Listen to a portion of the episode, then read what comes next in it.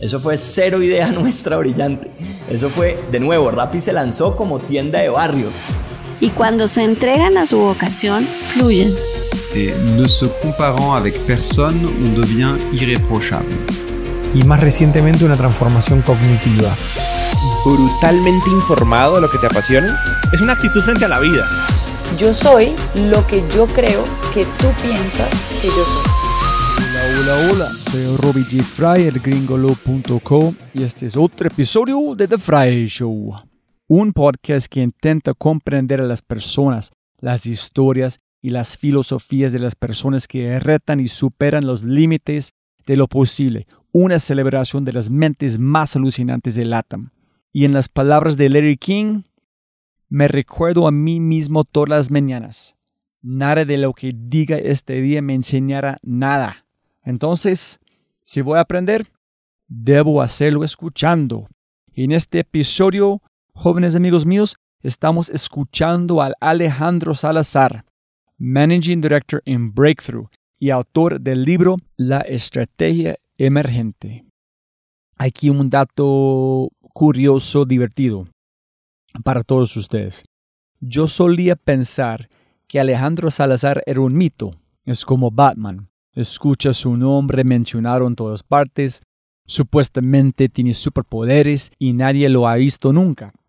Y durante cinco años he captado el nombre Alejandro Salazar evangelizado de las bocas de CEOs, presidentes y académicos. Y finalmente tuve la oportunidad de sentarme con la leyenda. La mejor parte es mejor que las historias que escuché y más divertido. El man, eh, no, qué placer tener la, oportunidad de platicar, conversar con él.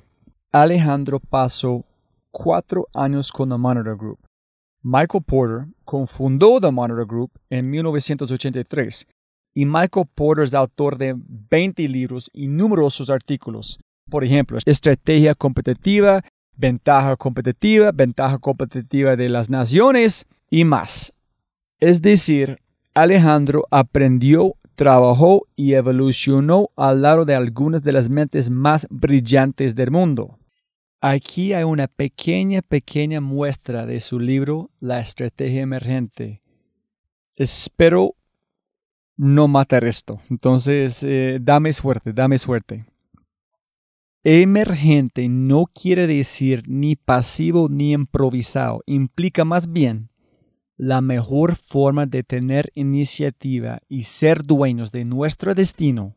La esencia de la estrategia es que el proceso emerja del choque de la realidad con el mercado. También explica el por qué el platonismo de la planeación y su eterna inimplementabilidad surge de que en el fondo la complejidad y el irrealismo del plan dan un falso sentido de control sobre el destino que produce al sonambulismo estratégico en el que viven las organizaciones con sus planes, presupuestos y proyectos de mejora continua. End quote.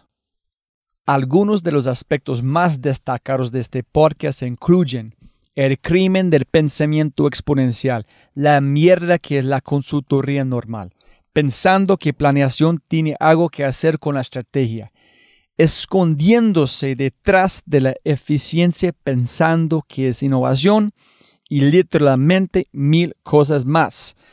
Como muchos de ustedes saben que son ávidos oyentes, estoy constantemente tratando de comprender cómo encajan startups y las grandes empresas, lo que hay en común, lo que es diferente, cuál es mejor y así, etc.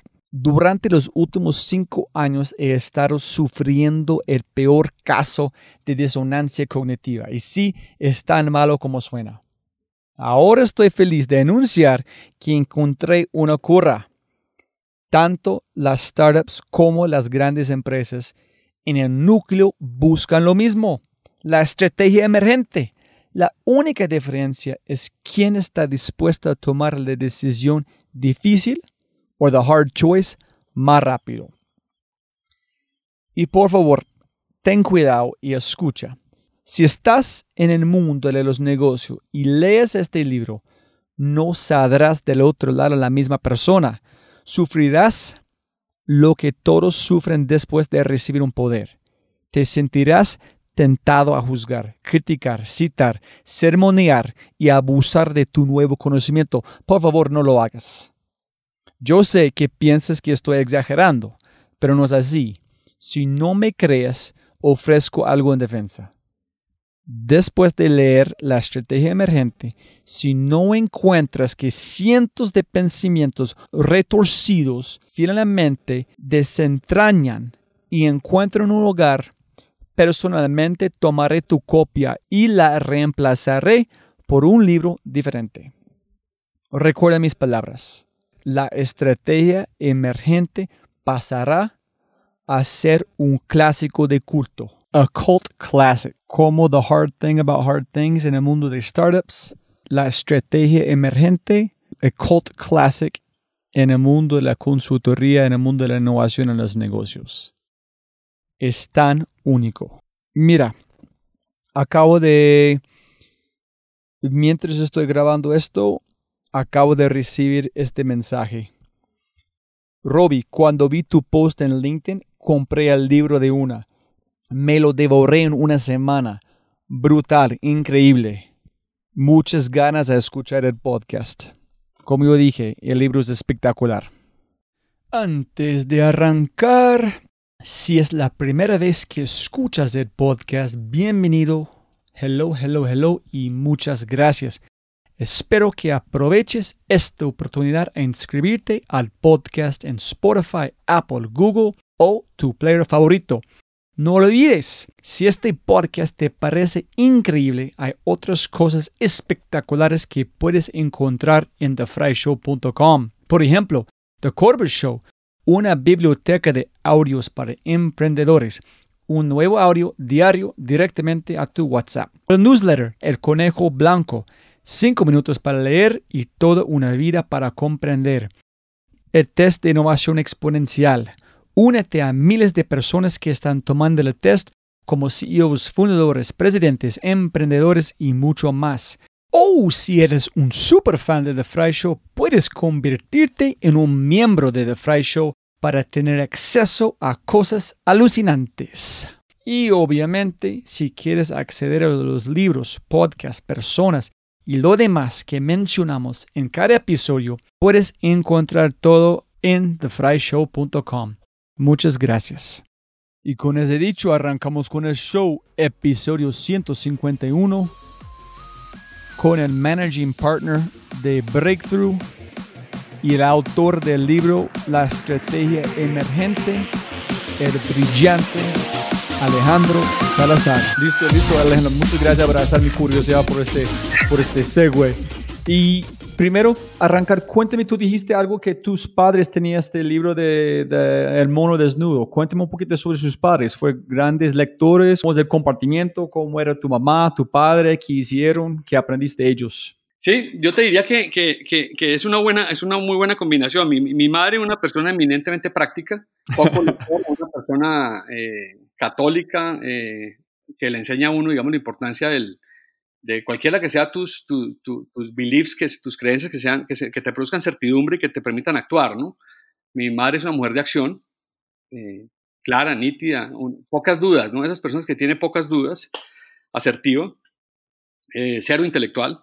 Y mi padre sí, un hombre muy profundo, un, un, un, hombre pues que hizo una carrera corporativa, diría yo pues por la sencilla eh, calidad y capacidad que tenía, aunque en su alma siempre despachó un filósofo.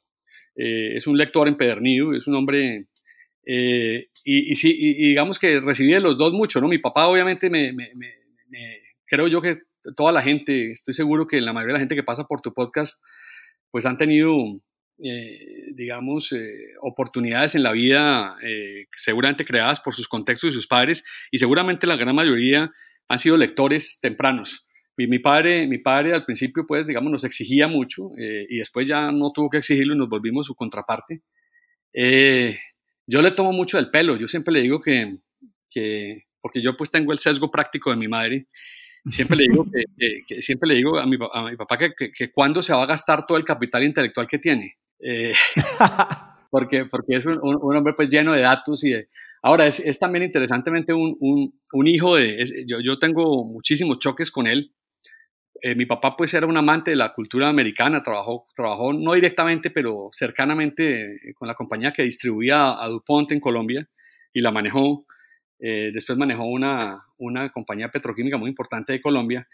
Eh, pero siempre, entonces era, era, era muy yankee, eh, siempre nos enseñó, digamos, a, a- a- a- en esa era en la que todos los problemas venían de Estados Unidos y el, el- el imperialismo y todas las cosas, nosotros siempre, siempre fuimos amantes de la cultura americana, a pesar de que no fuimos educados en colegios bilingües. Nosotros tuvimos que aprender inglés, eh, digamos, en 42nd Street, nosotros no aprendimos en el colegio. Eh, pero, pero, pero, entonces estaba eso, pero también estaba el otro toque que siempre me ha causado a mí problemas con mi padre, de que yo siempre he sido colombianista, antes que todo. Eh, mi papá era un poco y sigue siendo fatalista, ¿no? Sobre nuestro destino, ¿no? Y, y entonces, digamos, ahí ha habido los choques. Yo, yo, yo, eh, yo siempre le decía que, que nosotros, eh, y pues viví para verlo, que nosotros íbamos a ser relevantes, que nosotros no íbamos a seguir siendo ese país marginal. eh, pues vivo muy contento de que alcancé a verlo, digamos, cuando todavía estaba activo, el ascenso de Colombia. Eh, el ascenso de Colombia en los últimos eh, 25 años creo que fue fundamental, esa, esa, esa convicción, esa seguridad. Y es el principio ese de, tal vez de Stephen Covey, ¿no? de que todas las victorias públicas son precedidas por victorias privadas. Fue cuando los colombianos creímos en nosotros. Cuando empezamos a ver, y, y, ¿cierto? Cuando pusimos, eh, y no quiero que esto se politice, pero cuando, cuando pusimos primero Colombia eh, y después vemos las opiniones de los demás, ese fue una, un cambio trascendental. Eh, y yo creo que estamos en, en, en inglés diría coming of age creo que vivo fascinado. A mí me tocó trabajar en Medellín. Yo descubrí a Medellín antes de que, de que fuera tan evidente todo esto, ¿no? Y, y siempre me imaginé y siempre anticipé que, que, por ejemplo, los americanos se iban a enamorar con Medellín eh, o se iban a enamorar de Medellín. Eh, y eso lo vi, digamos, desde los 90 cuando no era evidente. Entonces, eh, te diría que, que sí, que, que, ese fue como el tema, esa fue la tensión. Eh, y, y, mi, y, mi, padre, más que mi madre, pues es, es, es un referente filosófico importante el mayor crítico, pues mío en general, y de mis ideas y del libro, el tipo que más anotaciones me hace, un purista, ¿no? Un filósofo, un tipo muy sofisticado, eh, que vive en el retiro y es, debe ser un, un, tipo de un par de libros a la semana. Él está en el club de los 70 to 100 books a year. ¿En serio? Sí, sí, sí. Y además, como te digo, los lee con provecho. Esa es la historia más o menos. No, no, este es genial. Es, estoy tratando de pensar en ese momento en dónde arrancamos. ¿Con el libro, con Monitor o con su estilo? Es que, porque, mira, voy a regalarte los tres puntos y tú me, me avisas dónde quieres llevar la conversación. Uno es muy puntual en el libro, es las conversaciones que causan mucho dolor. Yo soy un fanático de este también, este disonancia cognitiva. El otro es ¿Por qué este libro? Porque ahorita tú dijiste, su, tu mamá, o tú dijiste, ¿cuándo va a gastar este, este capital intelectual? So, yo quiero saber cuál es te motivaste en el libro. Fue tu hijo y dijo, padre, tiene que escribir algo, cuál es el propósito, quiero entender los hábitos, cuando, cuando finalmente la ruptura mental para hacerlo, en no pensar más en el libro, o podemos hablar con Monitor y la consultoría te diría, te diría, que hablemos de todo. Si quieres, déjame que una pregunta que no te contesté. Tú me preguntaste por los libros.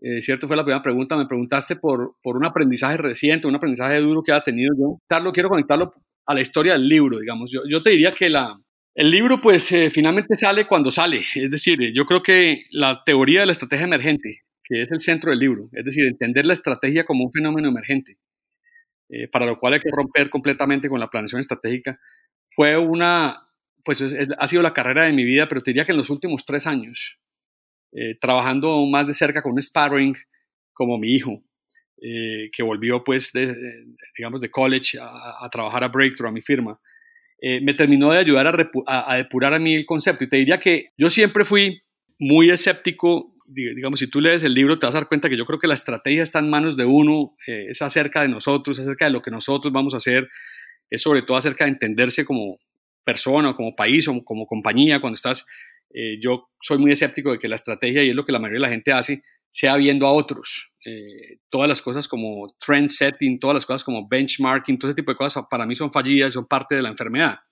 Sin embargo, eh, y el aprendizaje fue, porque, y termina de ser central en la idea de la estrategia emergente, el tema de la discontinuidad. Hay ciertas discontinuidades ocasionalmente en las industrias que tú puedes capitalizar, eh, que son irrepetibles y que de forma emergente te pueden cambiar, te pueden ayudar a hacer una mutación que cambie tu trayectoria.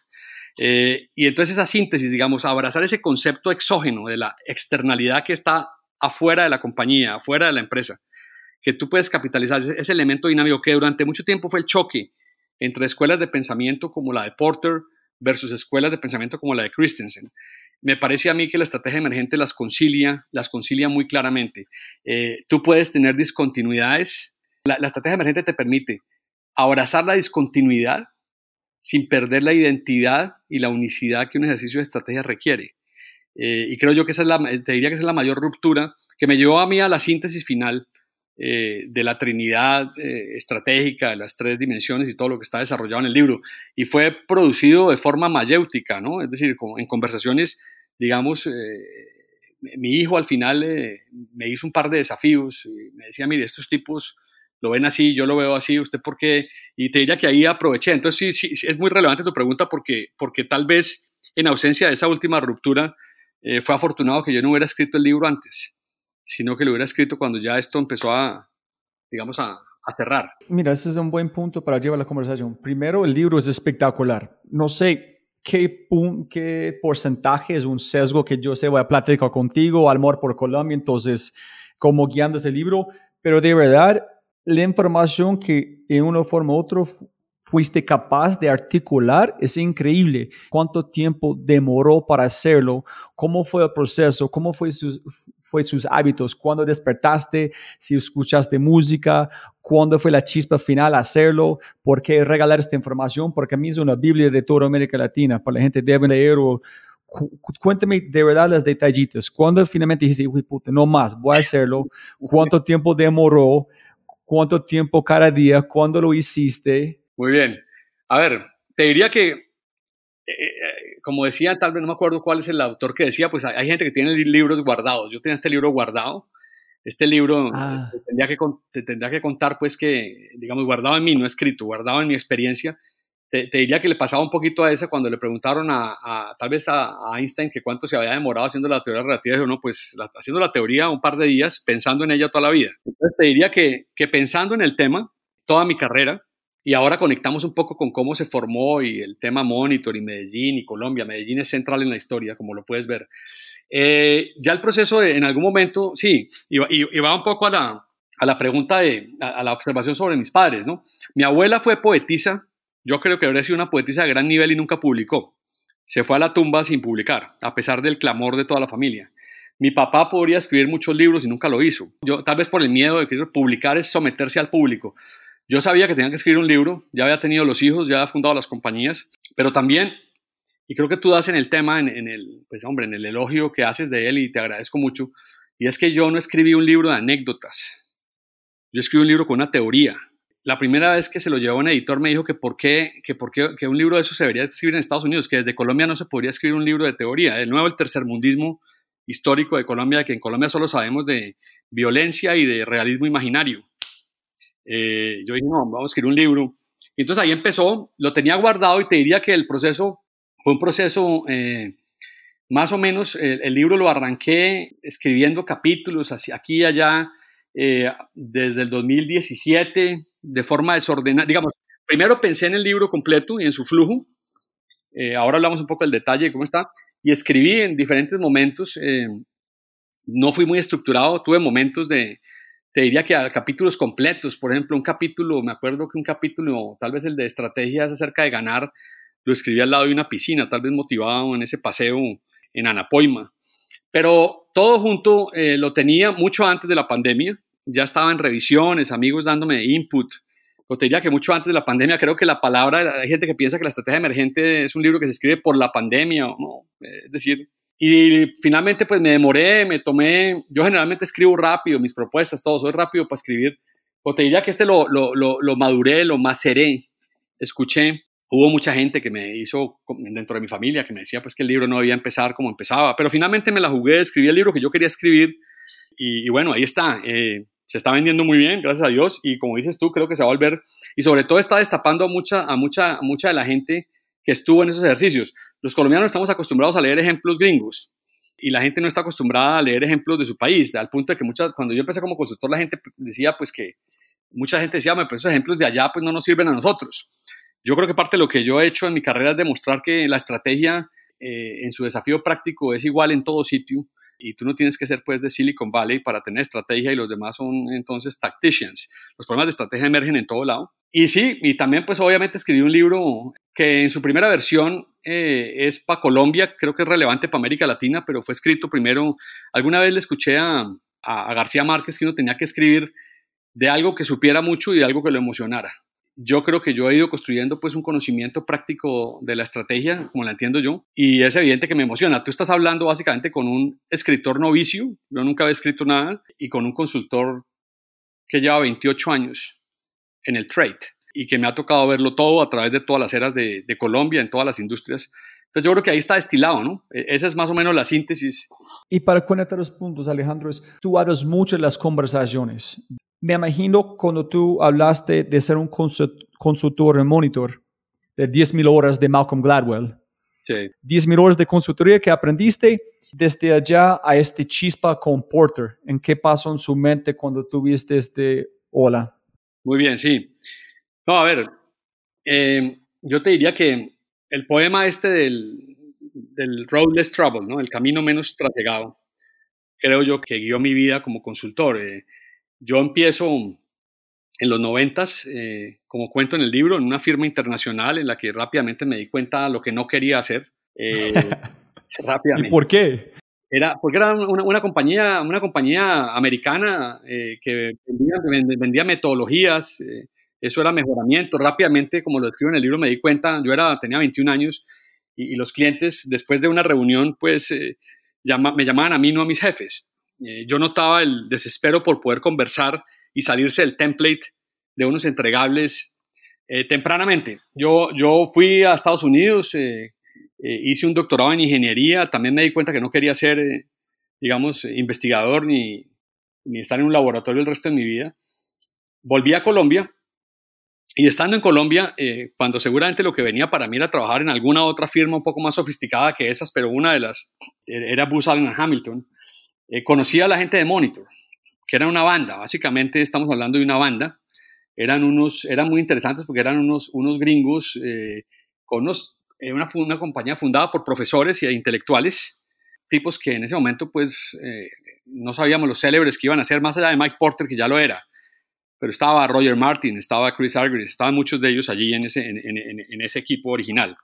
Y entonces... pero ¿cómo llegaste a ellos, Alejandro?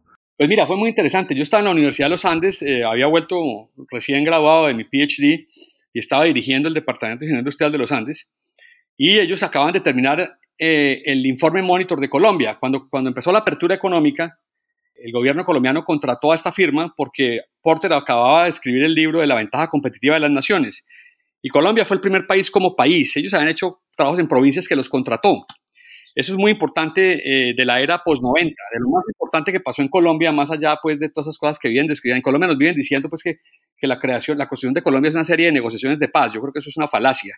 Ha habido ciertos momentos, el momento de los 90 empieza el país a come of age, a, conseguir esa conciencia. Y yo pienso que Monitor fue muy importante, te lo digo así. El, Estado colombiano le pagó a Monitor una cifra que la gente en esa época pensaba que era mucho dinero, dos millones de dólares por estudiar, eh, digamos, a Colombia. Eh, yo me imagino que ellos se imaginaban que le iban a dar una recomendación. Ellos habían contratado a varias consultoras antes para prepararse para la apertura. Y Monitor básicamente lo que hizo fue una serie de, digamos, de historias, storyboards, de cómo los colombianos pensaban, eh, provocando.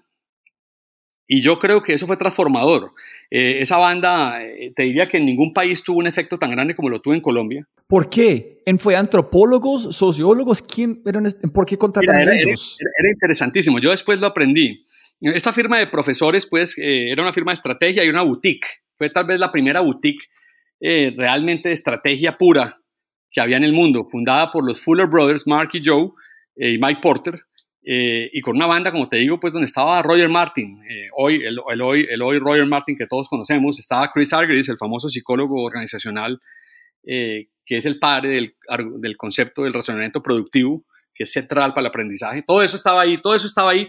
Era una firma desestructurada. Entonces, la primera historia interesante era que no tenían oficina. Era, eh, era un poquito como, como, como Seinfeld. Tú hacías lo que tú querías. Eh, no, había, no, no, había que ponerse corbata y estamos hablando de los noventas.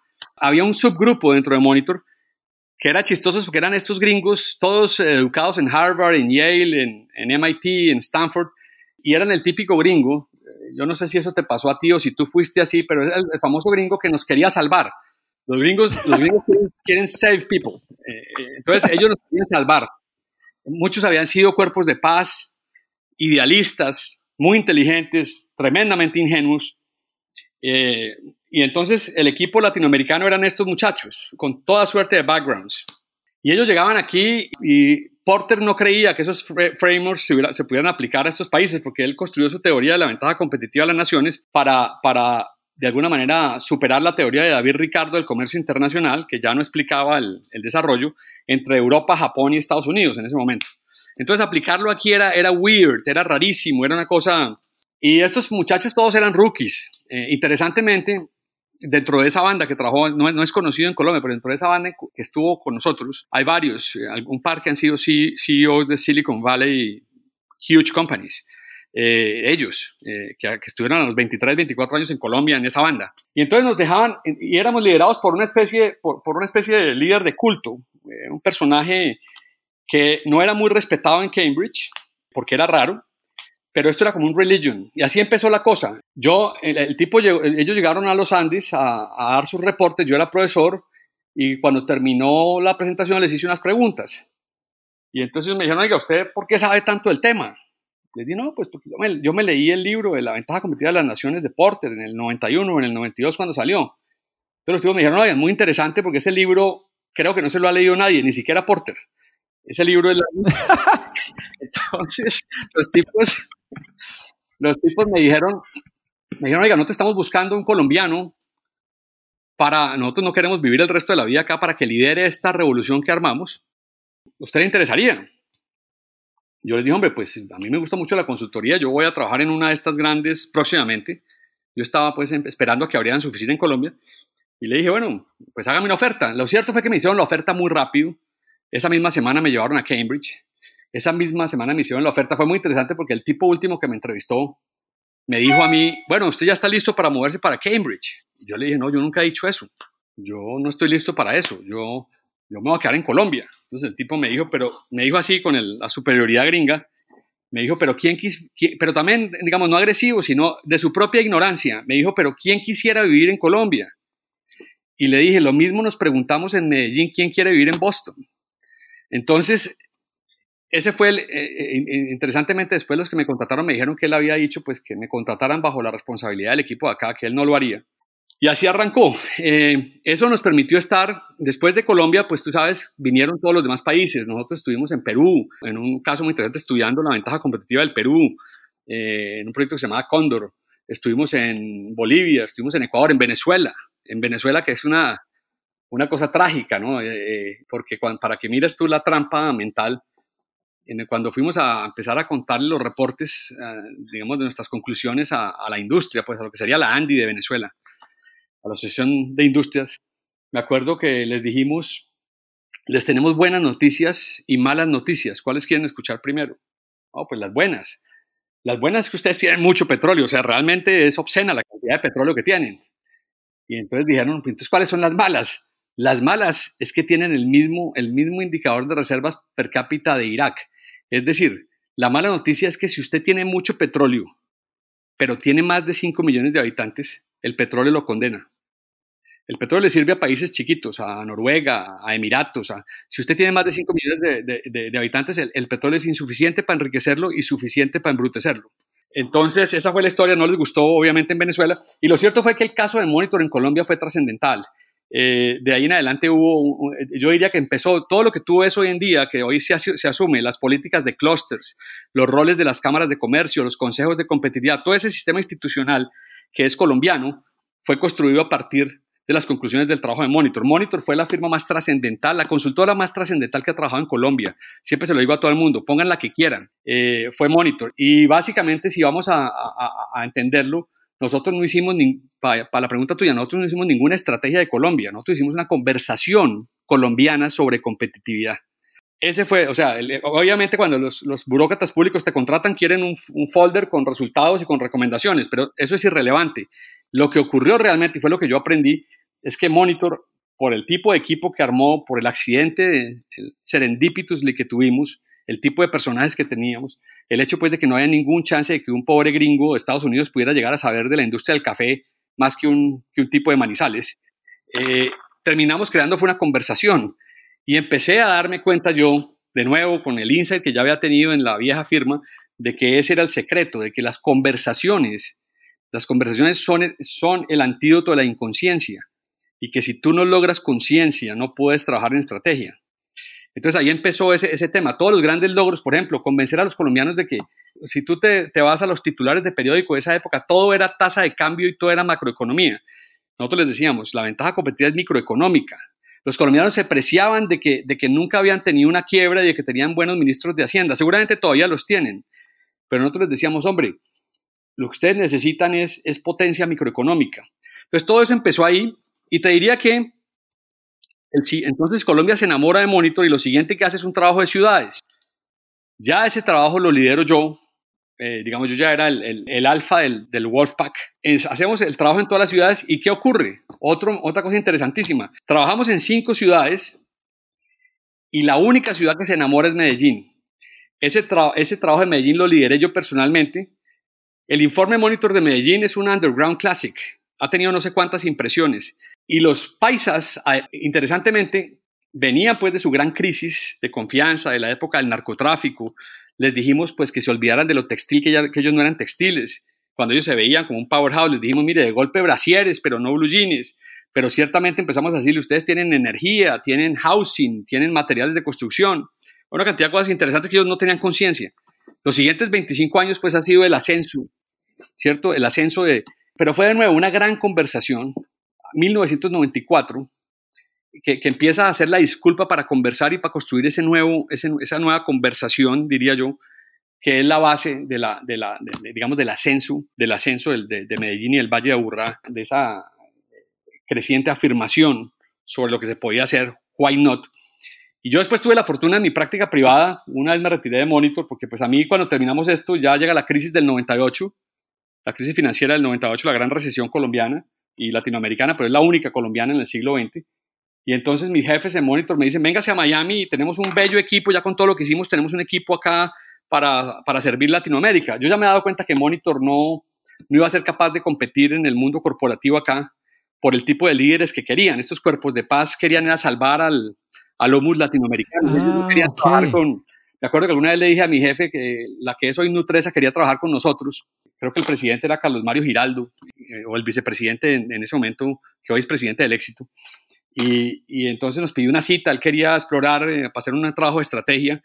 Y, y, me acuerdo que mi jefe me dijo, media hora antes de empezar la reunión, no, no siento ganas de trabajar con un cookie company de Colombia. O sea, esa era la visión de él. Entonces yo me di cuenta que ahí no había futuro. Entonces cuando me invitaron a irme a Miami, dije no. Le dije a, a Mark Fuller, presidente de la compañía, que tú lo ves que está en el extracto del libro, porque pues era mi mentor, Dije, Mark, eh, para mí Miami está muy lejos de Cambridge, donde están las ideas, y muy lejos de la acción donde yo quiero estar.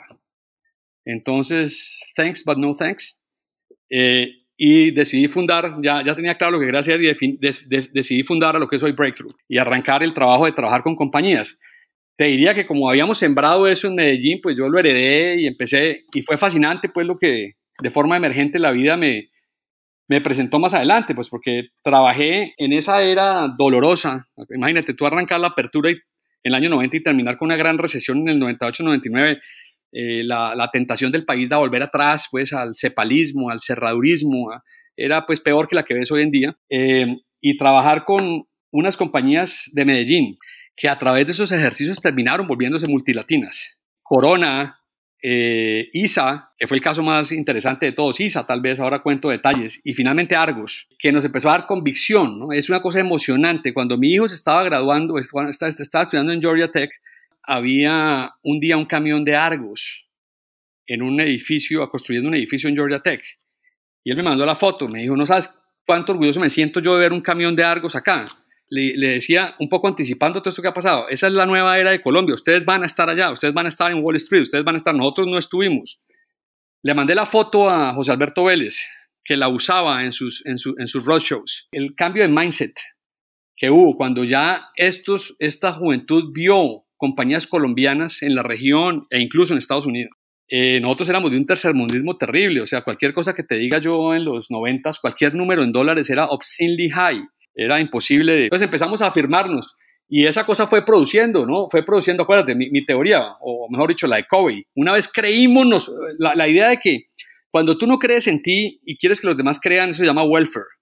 Cuando tú crees en ti, los demás van a creer en ti. Entonces, ahí están los gringos, ahí están llegando en flux. Eh, y conectando a la ciudad y eso se vuelve un círculo virtuoso. Entonces eso arrancó en Monitor y yo te diría, digamos, quiero rendirle tributo a esa gran compañía que ya hoy en día no existe y que fue comprada pues por, por Deloitte. Yo creo que la consultoría de más alto impacto que se ha hecho eh, en este país eh, eh, la hizo esa compañía. Digamos, la compañía, el único, el único caso corporativo que hizo Monitor en Colombia fue el ejercicio con ISA, que también de nuevo, tú sabes, es la privatización más exitosa de cualquier monopolio estatal eh, yo diría que ese sí a nivel latinoamericano, y fue eso, de nuevo. La compañía la querían vender. La compañía estaba entre espada y la pared. O, la vendían o esperaba el próximo racionamiento eléctrico y entonces le echaban la culpa de todo.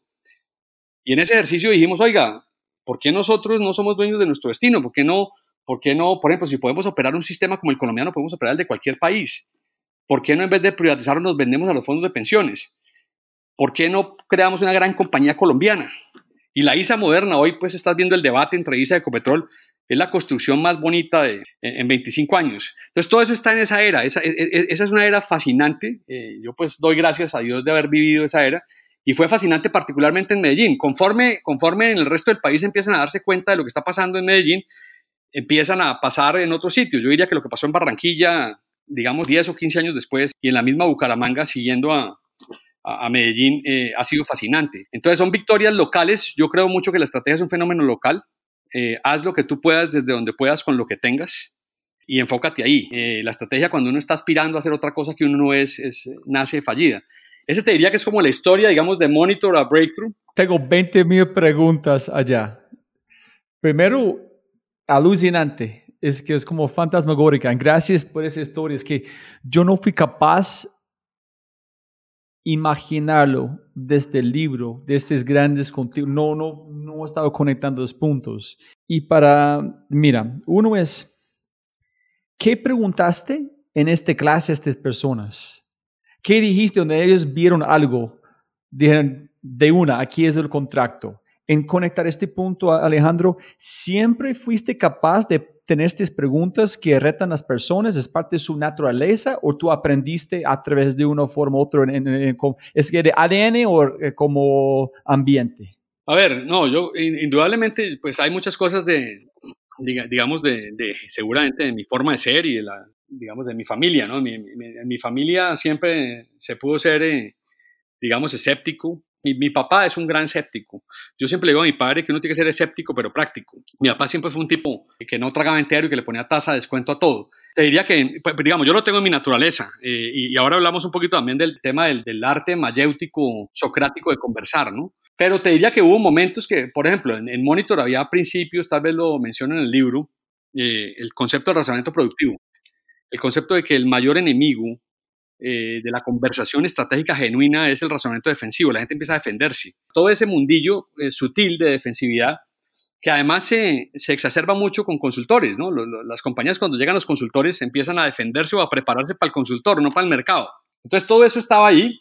Argerich era un genio, un genio. Eh, no, no, era un escritor muy, muy, muy nítido, entonces sus, libros son difíciles de, de entender, pero era un tipo fascinante. O sea, cuando tú interactuabas con él, el tipo te, hacía conseguir una conciencia de tu mindset y de tus frameworks, eh, de, tus frames of mind profundísimo. Te diría que estaba eso, estaba también un principio, un principio, y era de que eh, en, en Monitor se hablaba mucho de que cualquier persona, si fuera un pelado de 22 años, podía hacer un pushback tanto a un jefe como a un cliente desde que fuera productive and actionable. Pero se podía hacer, eh, que es la única forma como tú logras, pues, y hubo, y había historias de guerra famosísimas. Eh, por ejemplo, la compañía esta que terminó utilizando la, la, red de, de, ferrocarriles para tirar fibra óptica, fue la idea de un tipo de 22 años de un equipo de monitor trabajando con el cliente y fue un desafío que le hizo, digamos, a, a The Powers That Be en ese momento. Entonces, entonces eso estaba, pero obviamente la praxis, ¿no? Yo sí creo mucho en las 10.000 horas. El haber estado tantas horas de conversación te permite a ti volverte... Yo soy, yo soy eh, provocador, soy frontal. Creo que una cosa interesante es que muchos imitadores no lo han logrado ser. ¿En qué sentido? ¿Tratando de ser un Alejandro o qué? Sí, por ejemplo, les ha pasado muchas veces que entiendo que, hay gente que ha tenido problemas, pues, de que hay clientes que los han echado. Y, inclusive, a mí nunca me ha pasado eso. Eh, yo he sido... ¿Nunca? Nunca. Nunca. Es decir, puede ser que un cliente después no lo contrate a uno, pero a mí nunca, a mí nunca me han rescindido un contrato o me han echado o me han dicho, nunca me ha pasado eh, en la vida. Eh, y como te digo, creo que, eh, entonces, ¿qué pasa? Que yo entiendo la profesión del consultor, que creo que no la entienden los demás así, una, una como es el arte de tener conversiones difíciles, siempre serán difíciles. Entonces, no trates, a la gente evita la conversión difícil. Yo, yo la profundizo, la agudizo y ese proceso es, es, fascinante, es el que finalmente lleva a la ruptura, es el que está detrás de todos estos ejercicios, como te digo, lo que llevó a, en su momento a un tipo como Javier Gutiérrez a decidir y liderar eso y no esperar a que le vendieran su compañía en el Ministerio de Minas, eh, fue una cosa que vio en una conversación difícil. Lo mismo le pasó a José Alberto Vélez eh, en el 2004 en Argos cuando decidió entrar a Estados Unidos. Nada de eso era fácil ni evidente ni nada de eso estaba consciente. Entonces te diría que el arte de la conversación difícil, profundizar en ella, tenerla, own up, eh, te permite finalmente llegar a su gran recompensa que es el breakthrough. Pero ¿quién lo hace para vos? Yo entiendo vos retando a este CEOs, pero ¿quién es la persona que va a retar tu pensamiento? Mira lo interesante del tema. Creo que esa pregunta es muy buena porque hay una premisa central. La mayoría de los consultores pretenden venderle experiencia a sus clientes, muchas veces de industria. Entonces le dicen, yo ya conozco compañías como usted y así se ha hecho. A mí me parece que eso condena la conversación. Nosotros no sabemos de los negocios del cliente. Es más, no queremos saber tampoco mucho. Yo no quiero ser un especialista en cemento ni en transporte de energía eléctrica. Entonces, más bien lo que nosotros sabemos es unos principios de estrategia. Nosotros decantamos la información de los clientes a través de esos principios para fabricar, para ver si, digamos, resultados emergentes, cosas que no se habían visto, y los enganchamos en una conversación donde los expertos en su industria son ellos. Y entonces realmente hay aprendizaje de ambos lados. Yo termino conociendo detalles de los negocios y ellos terminan entendiendo los principios y aplicándolos a su realidad.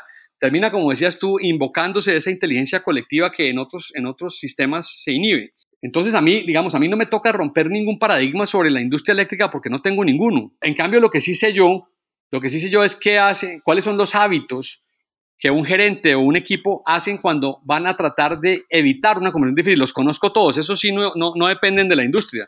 Los veo ocurriendo. Cuando a ti te dicen, cuando a ti un cliente te dice, hombre, sí, pero miremos eso después y hagamos más bien este análisis que yo quiero hacer, ya sabes que ese le dolió. Y ya sabes que por ahí, como los médicos en el tanteo, por ahí es el tema. Entonces, eso es precisamente lo interesante. Bueno, tú sabes que el rol del experto está condenado. O sea, si tú eres un experto en una industria, estás condenado.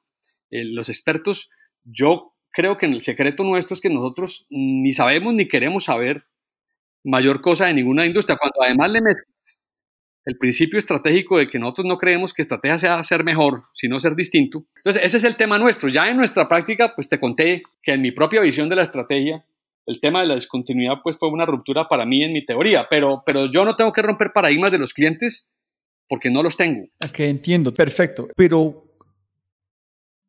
basado en el libro, está hablando de la estrategia es una teoría de negocio, es una organización y es lo que se hace.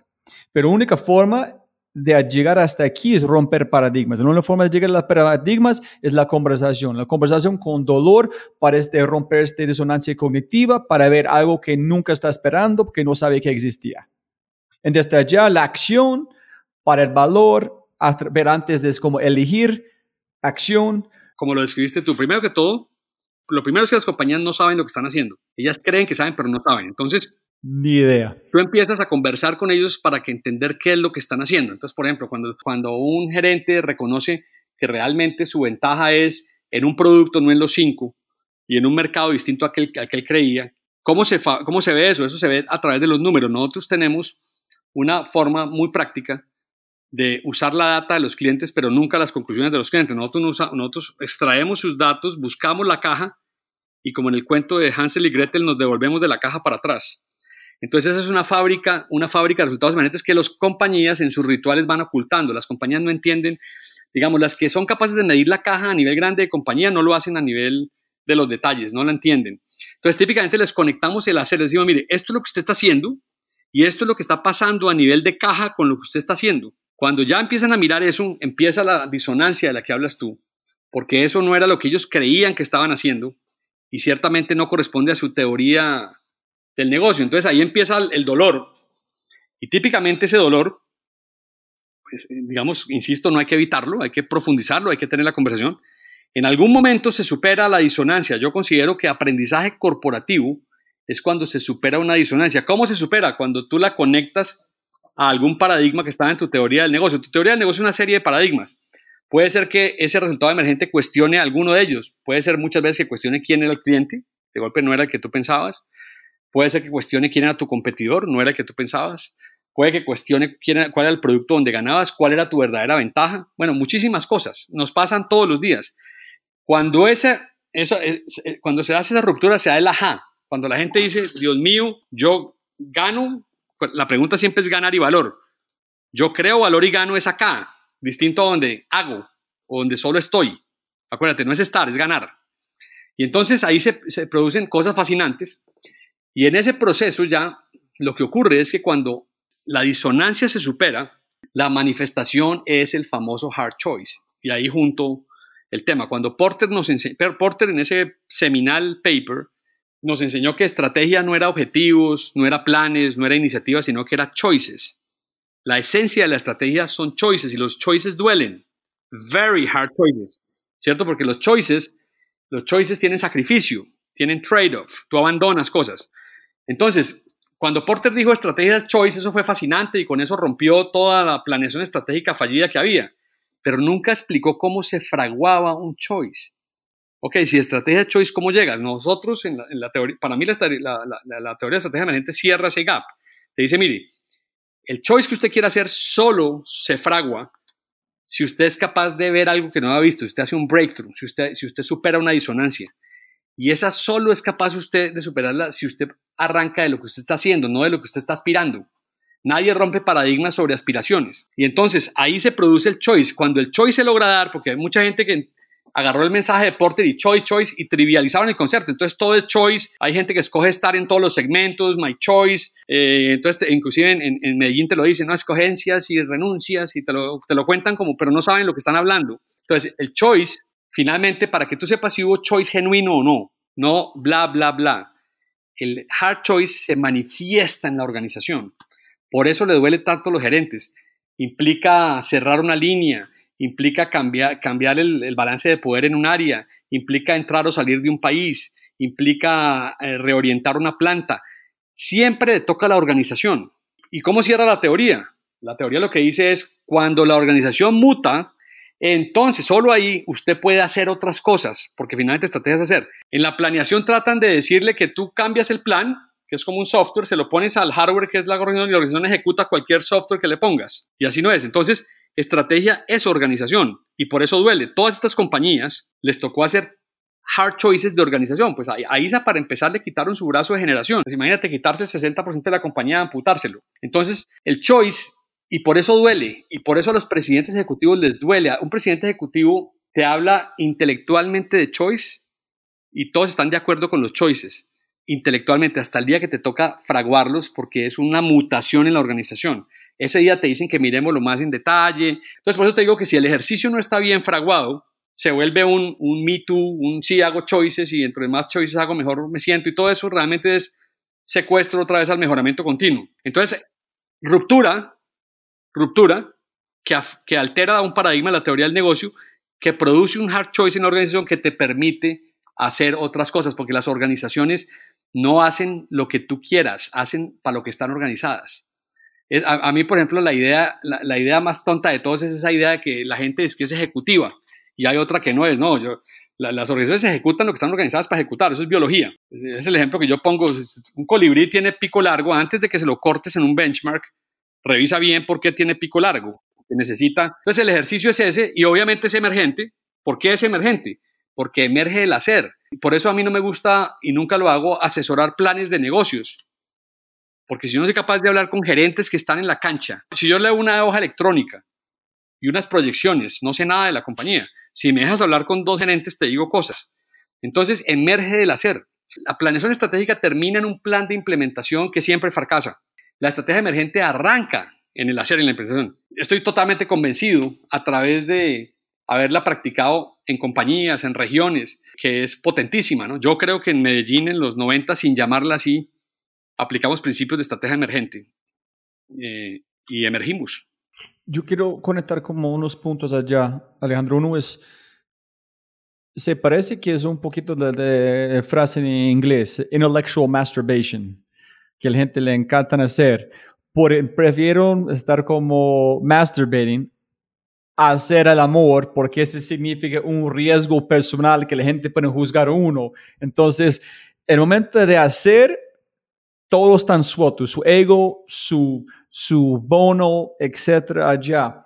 En, en donde me voy con la pregunta es, ¿quién fue la, antes de Carlos Ignacio Nutrese, presidente, un grande en, en Colombia, otro Carlos? Sí, es que Ricardo Sierra, que es uno de sus clientes que hablan cómo están en, en, en su libro, mencionó él y dijo, una historia para mí es que estos perso personajes que fueron emprendedores de verdad de Colombia, es como un, un inversor gringo en decir, necesitamos 200 mil dólares más para construir un búnker para protegernos del FARC. Es como, no sé, este lo, locura con este pensamiento que yo creo que no tenemos más estas personas fueron pioneros. Total.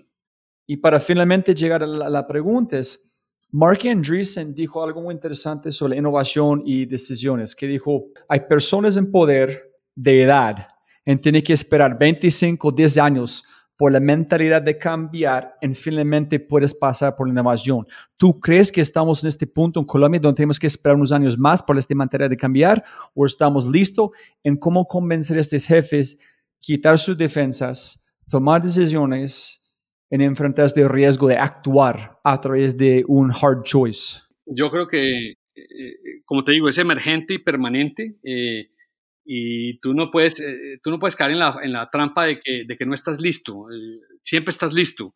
en otros, en, digamos, estos líderes importantes como Piedraíta, como Vélez, como Gutiérrez, ellos habrían podido decir, pues en esa Colombia, pues no estamos listos, preparémonos 10 años más y no habrían hecho nada. Yo creo que todos actuaron. Estrategia es lo que se hace. Estos amigos que admiramos tanto son, son, como te digo, para mí tienen todo el reconocimiento por lo que hicieron, por lo que hicieron. Lo, eh, lo hicieron, tomaron riesgos haciéndolo, lo hicieron, actuaron sobre su realidad. Es decir, eh, a Vélez le tocó vender el carbón cuando el carbón estaba en sus precios más altos y lo vendió y lo invirtió en, su, en sus operaciones americanas. Y había mucha gente que le decía, ¿usted por qué vende el carbón por, si es buen negocio? Y él le decía, precisamente, porque es buen negocio, pero no es mi negocio. Y tomó esa decisión, que es, esas decisiones eran enormes. Piedraíta hizo lo mismo. Gutiérrez, a Gutiérrez le tocó desafiar, eh, digamos, a sus jefes en, en, el Ministerio de Minas en Colombia, que, que en esa época la era era vender todo. Entonces creo que todos actuaron desde su realidad, transformaron su realidad y hoy tiene que haber otros. Eh, creo que también van mutando los colombianos tenemos, eh, tú Robbie, que me recuerdas a mí mucho, pues a mis colegas gringos de esas épocas, nosotros en Monitor teníamos un chiste, nosotros decíamos que los colombianos, que los, y creo que todavía es cierto, y va al espíritu de tu pregunta, los colombianos hacemos, tenemos un síndrome de too good, too long. Eh, entonces, hay unas instituciones que han servido un propósito, pero dejan de servirlo. Yo, por ejemplo, pienso que hoy en Medellín y hoy en Colombia hay cosas que ya no nos sirven, y que estrategas tienen que actuar sobre esa realidad e ir al siguiente nivel. Te pongo ejemplos, eh, y esto va a generar mucho debate, pero yo, por ejemplo, creo que la Federación Nacional de Cafeteros de Colombia, por ahí hace unos 30 años es relevante y no está haciendo mayor cosa por el café colombiano, opinión.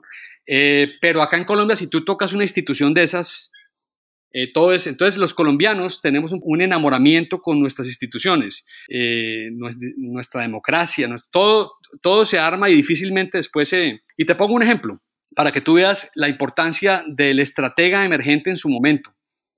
Eh, un tipo que admiro muchísimo, el capitán Salas. Colombia era, en los años 90, 91, era básicamente un pocito estancado, desconectado del mundo, la industria portuaria más atrasada de todas. Cuando llegan las reformas de los 90 y se, permite inversión privada en los puertos, este señor que antes de eso era el dueño de una draga, agarra y compra esa concesión con unos amigos.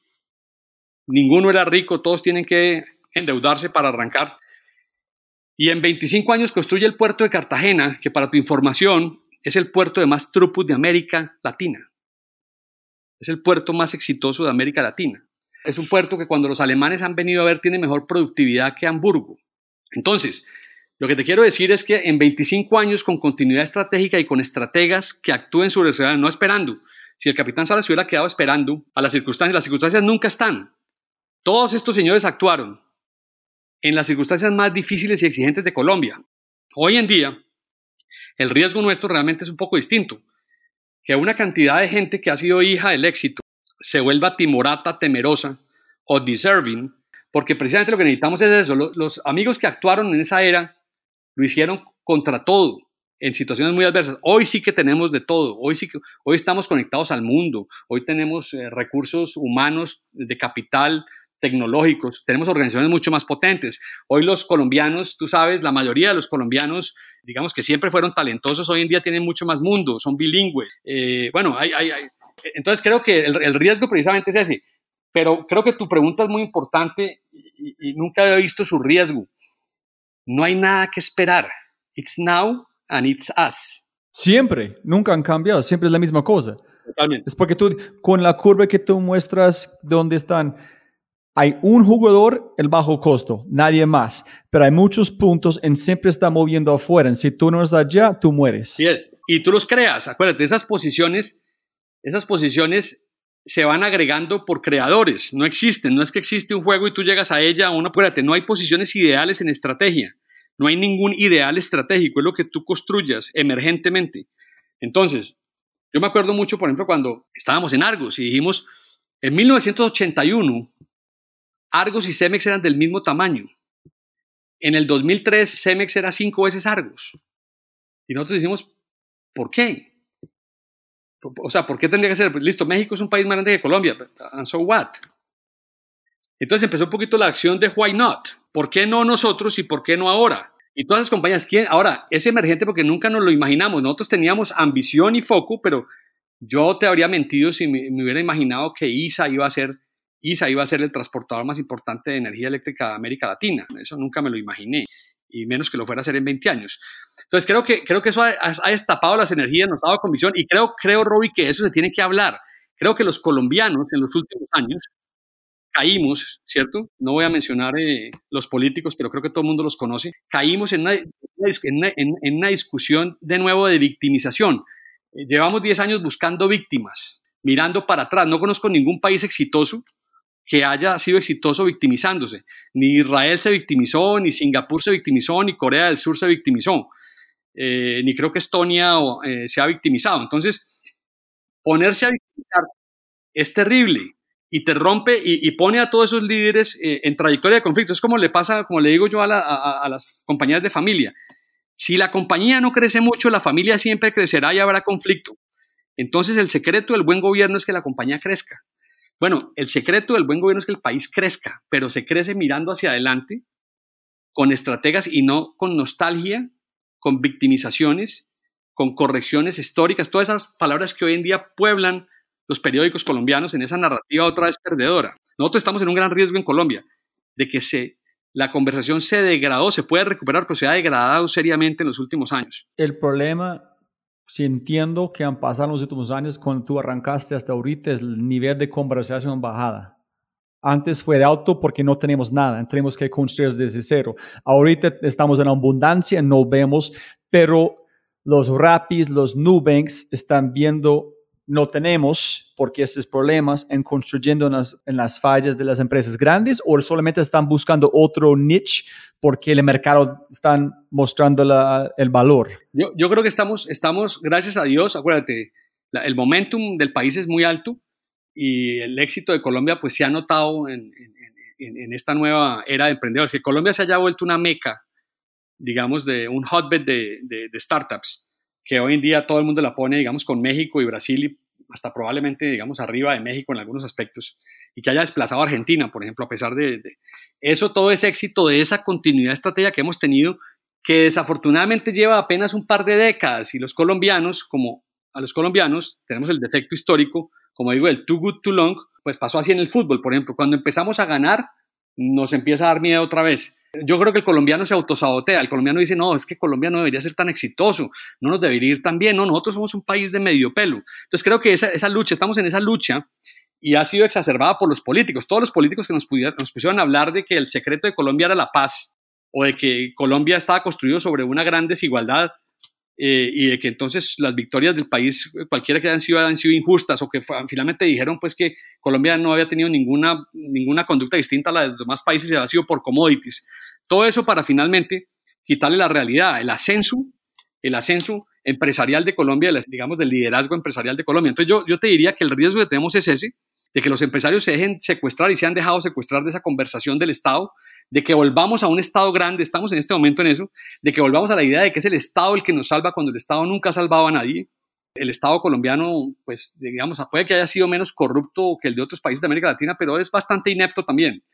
Entonces, el secreto de Colombia siempre, acuérdate, la riqueza colombiana, cuando los gringos la miraban, decían siempre, oiga, México, Argentina, Venezuela, Brasil fueron construidos con capital americano. Por ejemplo, Estados Unidos fue el inversionista directo más importante de Brasil 50 años y Brasil fue el destino más importante de Estados Unidos 20. Colombia se construyó sin inversión extranjera, con victorias locales. Cuando entonces la inversión viene a acompañarnos en estos últimos 15 años y entonces produce ese surgimiento tan grande, entonces ahora ya los colombianos estamos inseguros de si tenía, sigamos por el camino correcto. Entonces creo que estamos en un gran riesgo y los empresarios no se pueden dejar eh, secuestrar de esa, de esa visión que es la que produce los Venezuelas y los Argentinas y los... Este es, ese es un super punto, Alejandro. Uno, la mejor, el mejor regalo de tu libro, que finalmente es como una bendición, es que yo siempre estoy preguntando a los emprendedores en, los, en las empresas grandes, ¿cuál es la diferencia entre un startup y una empresa grande? Yo vi en su libro, no hay ninguna diferencia, es la misma teoría, mismas cosas Totalmente. pasan. Entonces, finalmente, pucha, es libre, es como, está como antes de casi la mitad del libro diciendo, pero este suena que es un libro para un startup, no para como no consultoría. Y finalmente, ah, puta, es la misma cosa. Y posiblemente estoy completamente equivocado. El problema no es su capacidad, pero las conversaciones que faltan porque nadie están criticando, juzgando como pasa en los startups. la única diferencia en un startup grande y en una empresa grande escalando es las conversaciones que no pasan no pasan dentro de las empresas. O posiblemente estoy tratando de inventar algo que no es. No, mira, yo, yo creo, volvamos al fundamental que dijiste. Yo creo que estrategia siempre ha sido acerca de ganar y crecer. Pues en ese sentido hay, una hay un solo desafío. Eh, yo en los noventas, es interesante porque me lo, me lo activaste, cuando, cuando empezamos a hablar de que estrategia corporativa era acerca de crecer, en esa Colombia del año 97, 98, la gente pensaba que estrategia era sobrevivir, no crecer. El crecimiento se puso de moda, entre otras cosas, antes de que llegaran startups y todo. Yo te diría que a base del trabajo eh, de gente como nosotros y muchos de los que han seguido en esos pasos, de que el centro de la conversación es el crecimiento.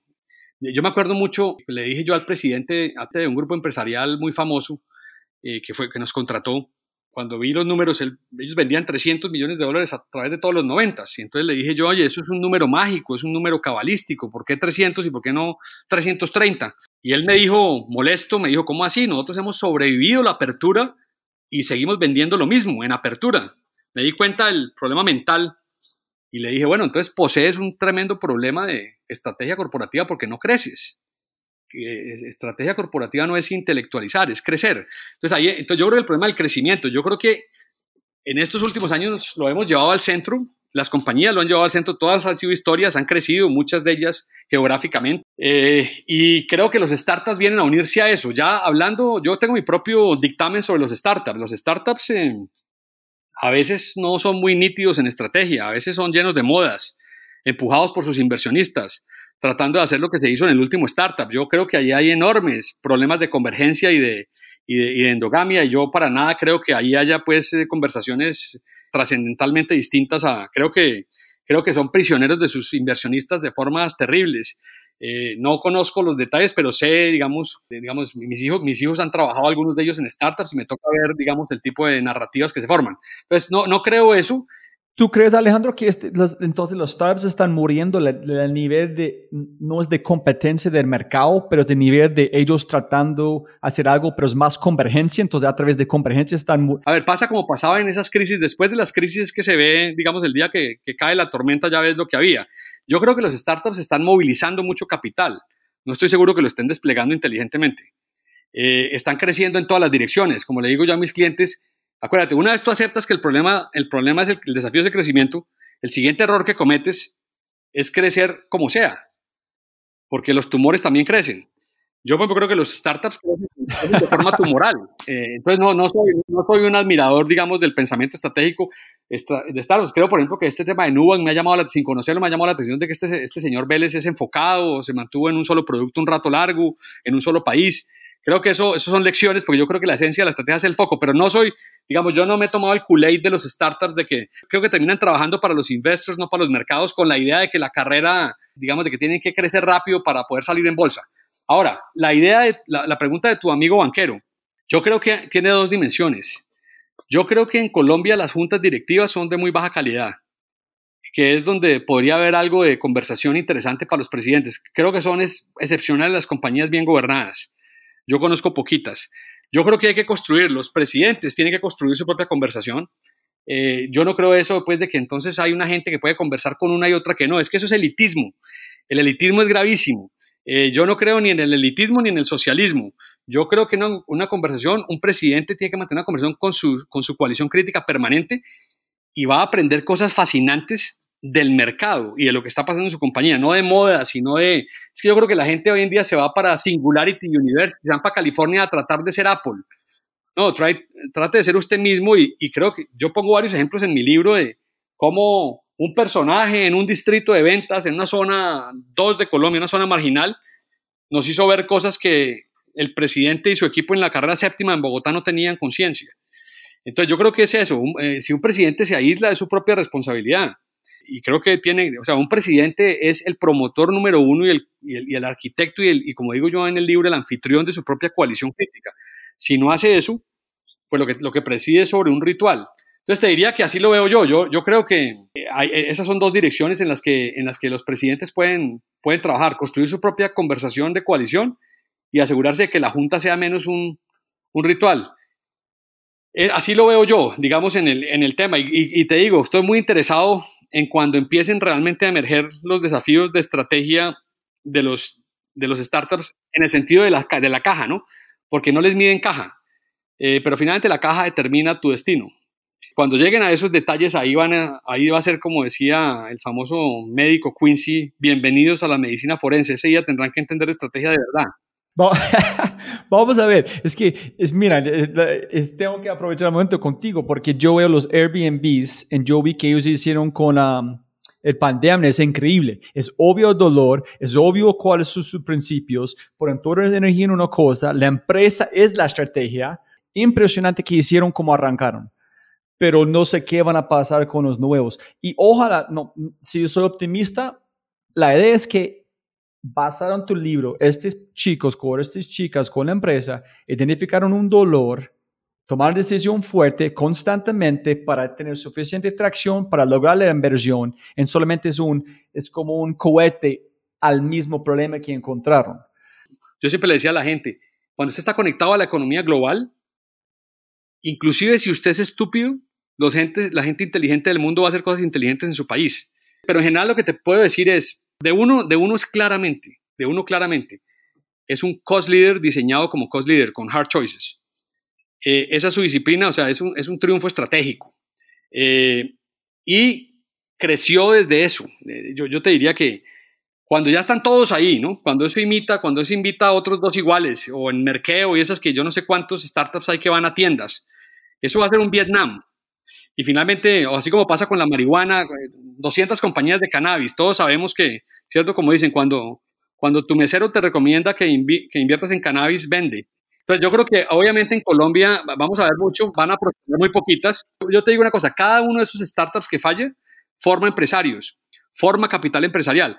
Finalmente, la riqueza del país, la riqueza, por ejemplo, la, riqueza asimétrica de Antioquia frente a otras regiones, ha sido su densidad de empresarios. Entonces yo creo que si formamos empresarios y atraemos empresarios, como diría un presidente argentino en su momento, estamos condenados al éxito.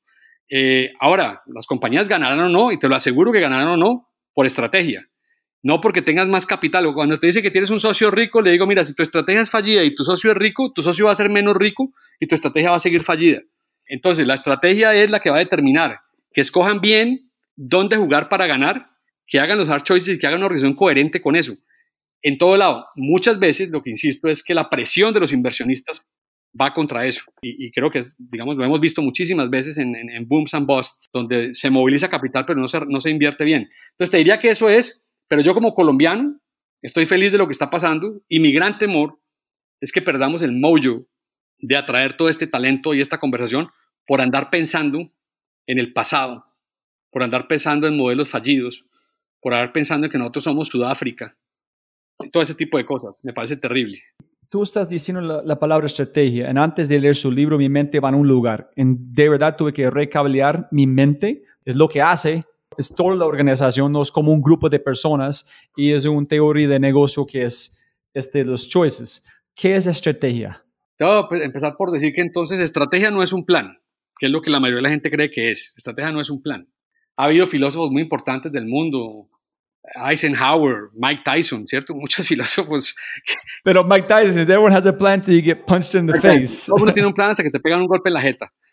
Eh, el, plan, no es, que es lo que mucha gente cree. Yo, como lo explico en mi libro, creo que heredamos eso del éxito, entre comillas, de Japón, que Porter demostró que no era tal éxito eh, y que fue su verdadera gran contribución. Eh, él, él encontró que el mundo estaba enfermo de mejoramiento continuo empujado en todas cosas por la planeación estratégica. Y la estrategia de nadie es mejorar. Si tu estrategia es mejorar, then estás en, muy mala situación. Entonces, una vez te maté lo que tú creías que era la, el deber es decirte, entonces, ¿qué es? La estrategia yo lo planteo como una trinidad, así como nos enseñan a los cristianos. Es, es decir, la, la estrategia son tres cosas, ¿cierto? Que son las tres o no es nada. Eso es lo bonito de la trinidad. Si tú dices, no, me, me gustan solo dos, eh, ya perdiste la dimensión. Son tres cosas que están íntimamente ligadas en Trinidad. Estrategia es lo que tú haces. Lo que interesa para el origen de la estrategia como para su final, finalmente es lo que haces. Por eso es que las yo conozco muchas compañías, es la primera cosa que me llamaba la atención, me acuerdo que conocí una compañía de Medellín que era liderada por un señor práctico, como decimos nosotros, de palillo, un tipo que ha estudiado ahí en Medellín, que no tenía, y había un competidor en Bogotá y un tipo que ha estudiado en MIT. Y, el de MIT pues escribía artículos y todas las cosas y el otro loco solo estaba con su palillo en el mercado. Pero la compañía, la compañía del Paisa vendía, vendía lo mismo pero tenía un margen de vida tres veces más grande que la otra. Entonces la pregunta es, eh, ¿quién, es ¿quién es más potente estratega, el del, el, del palillo o el de MIT? Entonces, estrategia lo que al final lo que el tipo hacía era lo que hace la diferencia, lo que tú haces, lo que tú haces, no lo que tú dijiste no, lo que tú declaraste. Las, los planes son declaraciones, es lo que en efecto hiciste, para bien o para mal. Ten conciencia de que eso no es tan claro. Las compañías, pregúntale a un presidente qué está haciendo su compañía y te va a hablar, te va a hablar como en forma de reporte anual. Eh, los presidentes no son conscientes de lo que están haciendo. Una vez tú entiendas lo que estás haciendo, y eso solo lo puedes entender con los que están haciendo, no es con analistas de planeación arriba que tampoco saben qué está haciendo la compañía. Entonces, cuando tú entiendes eso, en esa, por eso en la coalición tienes que traer a gente que está haciendo. Entonces, una vez aceptas eso, la siguiente, y reflexionas y, y decodificas y te haces consciente sobre eso, entonces reconoces que las cosas que pasan son resultado de lo que haces. Y ahí pasa otro tema interesante. Lo más interesante que pasa es lo que no estabas buscando.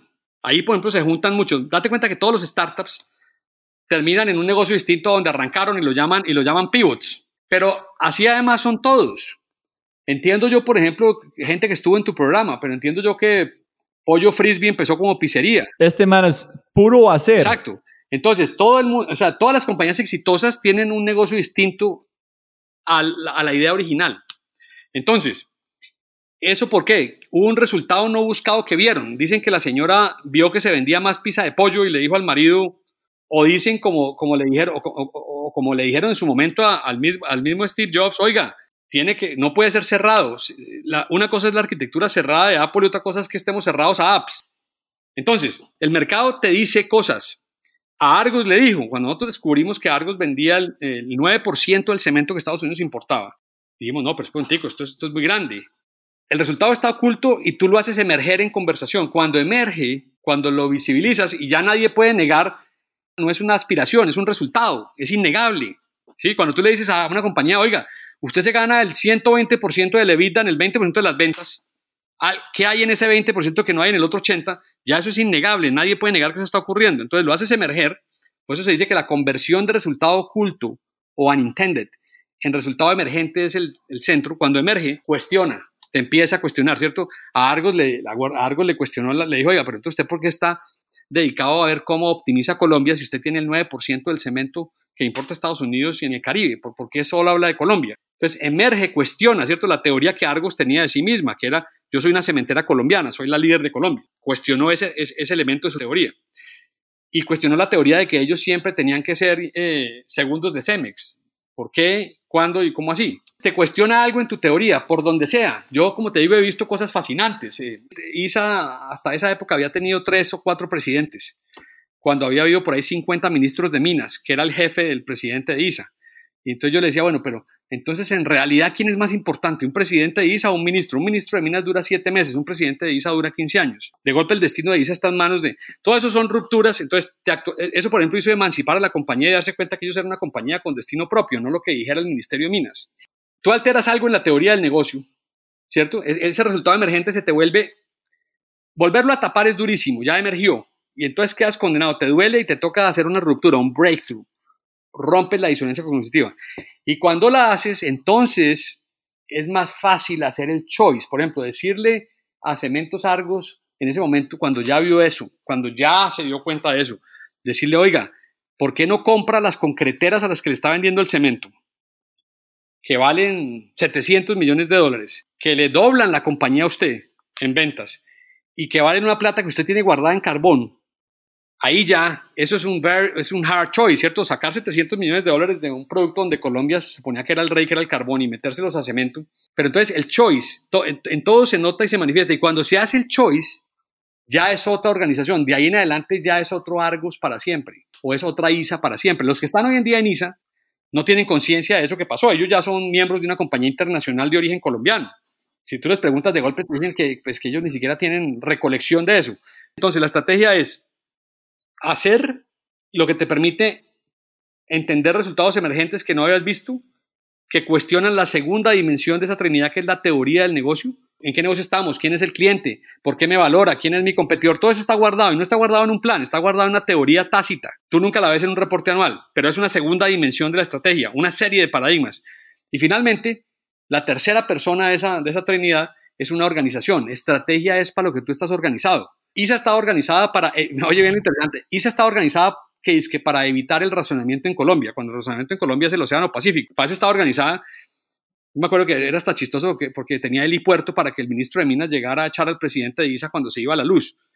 Entonces, hoy en día ISA está organizada para ser una compañía de transporte lineal en, o infraestructura lineal en América Latina. Entonces, el choice produce una mutación en la organización y esa organización mutada es la que permite hacer cosas nuevas. Ah, ok, ok, ok. Ya esto es. Entonces, como Argos fue una decisión de como Netflix Blockbuster. Exactamente. Ellos dijeron, cambia el negocio total. Fue una decisión radical. A través de esta decisión, la única forma que las personas pueden hacer es cambiar, porque la decisión es hecho, en allá cambia el ADN de la empresa. Totalmente. No es cambiar el ADN en de esperar como esperar algo distinto. Y cambia la organización. Tú típicamente lo que ves en los casos exitosos que los distingue de los otros es que lo que ocurrió fue que cambió la organización. Por ejemplo, muchos de los talentosos, de los talentos más importantes de Argos se fueron para Estados Unidos. Eh, antes no era así. Eh, entonces se nota. Si, yo siempre le digo a la gente, si la organización no cambió en alguna de sus dimensiones, quiere decir que es un pseudo choice, no hubo ningún choice. Es un choice to feel good y, y para echar discursos de, de, reporte anual, pero no hubo choice. Entonces te toca el, el, corazón y entonces esa organización mutada te permite hacer otras cosas hasta el próximo ciclo. Por ejemplo, Argos después ya en Estados Unidos se dio cuenta eh, que el negocio del concreto era muy distinto a como pensamos en Colombia. Pues obviamente tú, tú que eres de allá lo sabes. Por ejemplo, el solo negocio de parqueaderos allá, el solo negocio de concreto de parqueaderos o de centros comerciales era más grande que un mercado de Latinoamérica. Pero eso no lo a eso no puedes llegar si no mutas la organización y estás allá. La innovación es una palabra peligrosa. Yo siempre he pensado que la estrategia siempre ha sido de innovación. Cuando tú separas la innovación de la estrategia, te disparas en el pie. Estrategia siempre es la búsqueda del valor, de nuevo valor, y eso es innovación. Ah, eso, es. La innovación se está volviendo, se está volviendo trágicamente otra, otra forma como el mejoramiento continuo secuestra a las compañías. Las compañías tienen que, se vuelven innovadoras y hay que volverse innovadoras y se vuelve una carrera de innovación, innovar por innovar, banderitas, medallitas, innovadores. Innovador es el que es capaz de crear nuevo valor en el mercado y convertirlo en EBITDA. Eh, los demás son, yo, yo digo el chiste, los demás no son innovadores, son apenas innovadores. Eh, y creo que la gente vive mucho en esa moda. Yo creo, yo creo, por ejemplo, yo te lo pongo así, traer un conocimiento especializado de pisos de grandes superficies y de parqueaderos de Estados Unidos a Colombia es una innovación en Colombia, porque es una fuente de nuevo valor que no existía. No es una innovación en Estados Unidos, también creo que la, innovación es relativa al mercado. Eh, Bonais es una tremenda innovación en Colombia, es un helado sin congelador. Eh, en Estados Unidos no se puede vender, te meten a la cárcel, entonces depende. sí, sí. Mira, ese está un perfecto segue. Estoy imaginando cómo es proceso de breakthrough en Alejandro. Si llegas a la empresa ya tiene super credibilidad gracias a Porter en su pasado. So, la conversación en un sentido es abierta. Ya abriste la, como abierto la puerta gracias a su pasado pero tú estás vendiendo el desconocido, pero antes de vender el desconocido, tienes que comenzar a mostrar que ellos, que ellos no tienen ni puta idea qué están haciendo, que demostrar a ellos que están equivocados, pero demostrar que están equivocados, tiene que empezar la conversación de si tú no sabes qué es estrategia de innovación, vamos a como mostrarte primero qué es, después conversamos qué estás haciendo, y después voy a convencerte a saltar al abismo, construirte como nave en camino de caer, y no sabes si qué van a hacer bien o no, en todos tiene que sentir bien en pagarte por eso. Sí. No, pero a ver, te cuento rápido la historia. Yo fui muy afortunado. Tú sabes que toda, pues, de, nuevo, estrategia emergente pura. Yo fui muy afortunado, digamos, de, que heredo, heredo, digamos, el franchise de Monitor en los noventas. Y además en ese país acabado, de final de los noventas, yo pertenezco al, al Lost Generation.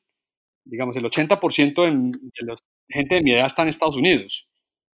Yo no, algún, día, algún día será bueno que tú hicieras un programa, pero digamos que tres o cuatro tipos de los más importantes de Amazon son colombianos de esa era. algún día te voy a, los voy a conectar para que hables con ellos. Entonces, digamos que en ese país chiquito, pero en ese vacío, pues yo heredo por un rato el brand de Monitor, digamos, yo, yo, yo me, me, hice conocer en, en, en, Monitor. Y te diría que eso era relevante en esa época, Monitor, Porter. A mí hoy en día nadie me pregunta nada, pues nosotros tenemos una marca potentísima y este negocio es voz a voz. Eh, ya, eh, es decir, lo que no dijiste en tu pregunta es lo más fácil. Eh, pues obviamente que la gente nos llama porque a, otros les ha funcionado. Y entonces, y entonces por voz a voz es, muy fácil. ya, ya hoy día una, tienes una marca y Breakthrough pues se asocia a eso. Casi que es chistoso. A nosotros nos pasa mucho que a veces un cliente nos llama y no nos contrata y siete, ocho años después, de golpe un vicepresidente que se vuelve presidente nos contrata. Eh, de golpe la compañía no estaba lista o el presidente de ese momento. Entonces lo que te digo es que la marca, el voz a voz, por eso, pues yo creo que el secreto de una consultora es el voz a voz y por eso yo escojo mis clientes. Eh, es decir, lo más importante, como yo le digo a la gente, el, consultor al final puede ser un commodity, el que tiene que ser un specialty es el cliente. Eh, si tú escoges clientes malos, pues que no van a hacer nada y que están en platonismo y pues, pues igual de eso va contra tu propio...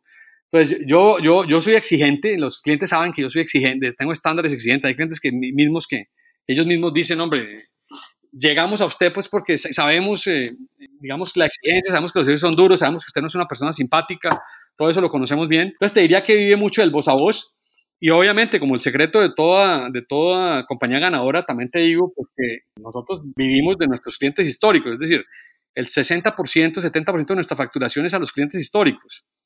Eh, nosotros mantenemos, o sea, nosotros no les vendemos un proyecto de estrategia, les, mantenemos, les, vendemos una conversación permanente. Obviamente que los que han hecho casos grandes tienen derecho a seguir conversando con nosotros. Cuando un cliente nuevo nos dice conversemos, pues yo le digo, no, yo tengo que entender su negocio, un ejercicio grande, construir una gran conversación que después mantenemos.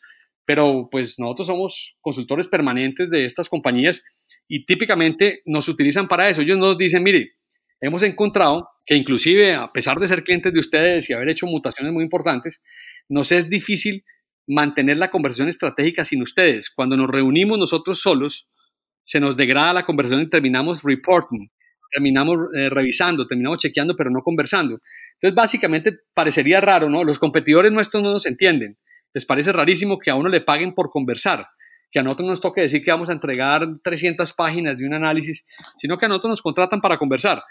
Eh, eso es una marca, yo creo que la marca Breakthrough significa, ¿cierto? Su brand equity significa conversaciones de estrategia, significa hard choices, significa crecimiento, significa los clientes dicen, por ejemplo, que una cosa evidente es que sus equipos se forman, porque tú sabes que la estrategia es como los Marine Corps, ¿no? Eso se forman en combate. Eso, eso no es en academia. No hay nada que forme más el talento de una organización que una conversación genuina de estrategia.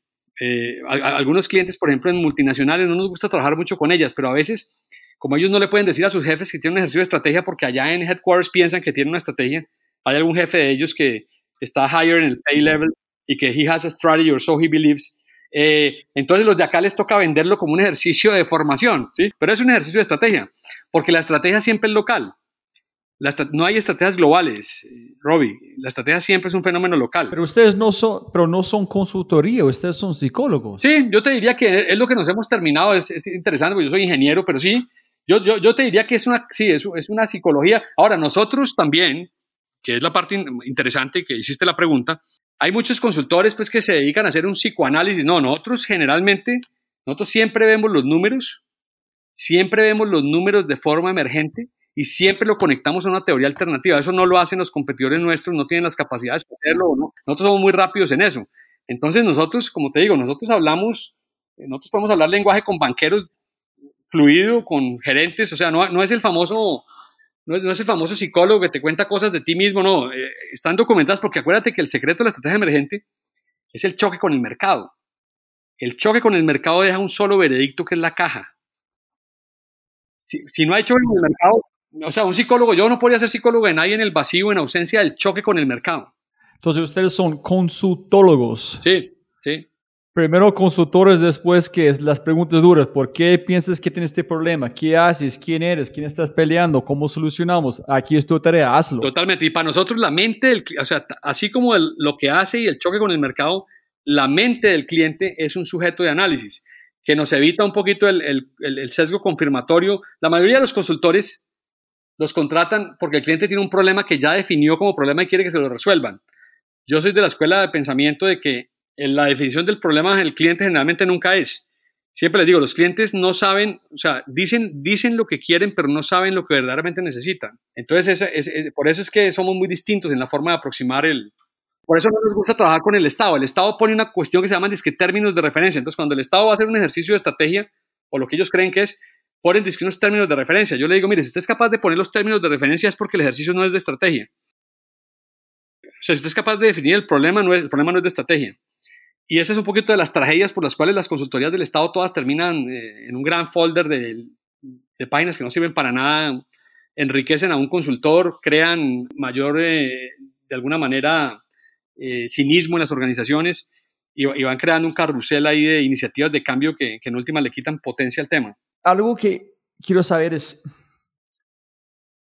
hablando de la defensa, que tú dijiste ser amable, esta cosa, y conectar con la psicología, es, yo creo como en un podcast un arquitecto hablando de un chileno hablando con Jung, en Jung dijo, mira, todos queremos escapar hasta ir a la luna, pero ¿qué pasa cuando llega a la luna? Todavía tienes los mismos problemas que tuviste en la Tierra. Entonces, antes de conocer uno mismo, la gente quiere cambiar el mundo sin cambiar uno mismo. Entonces, tomas de relación con las empresas. Quieren cambiar todas sus personas, pero sin cambiar uno mismo. Totalmente.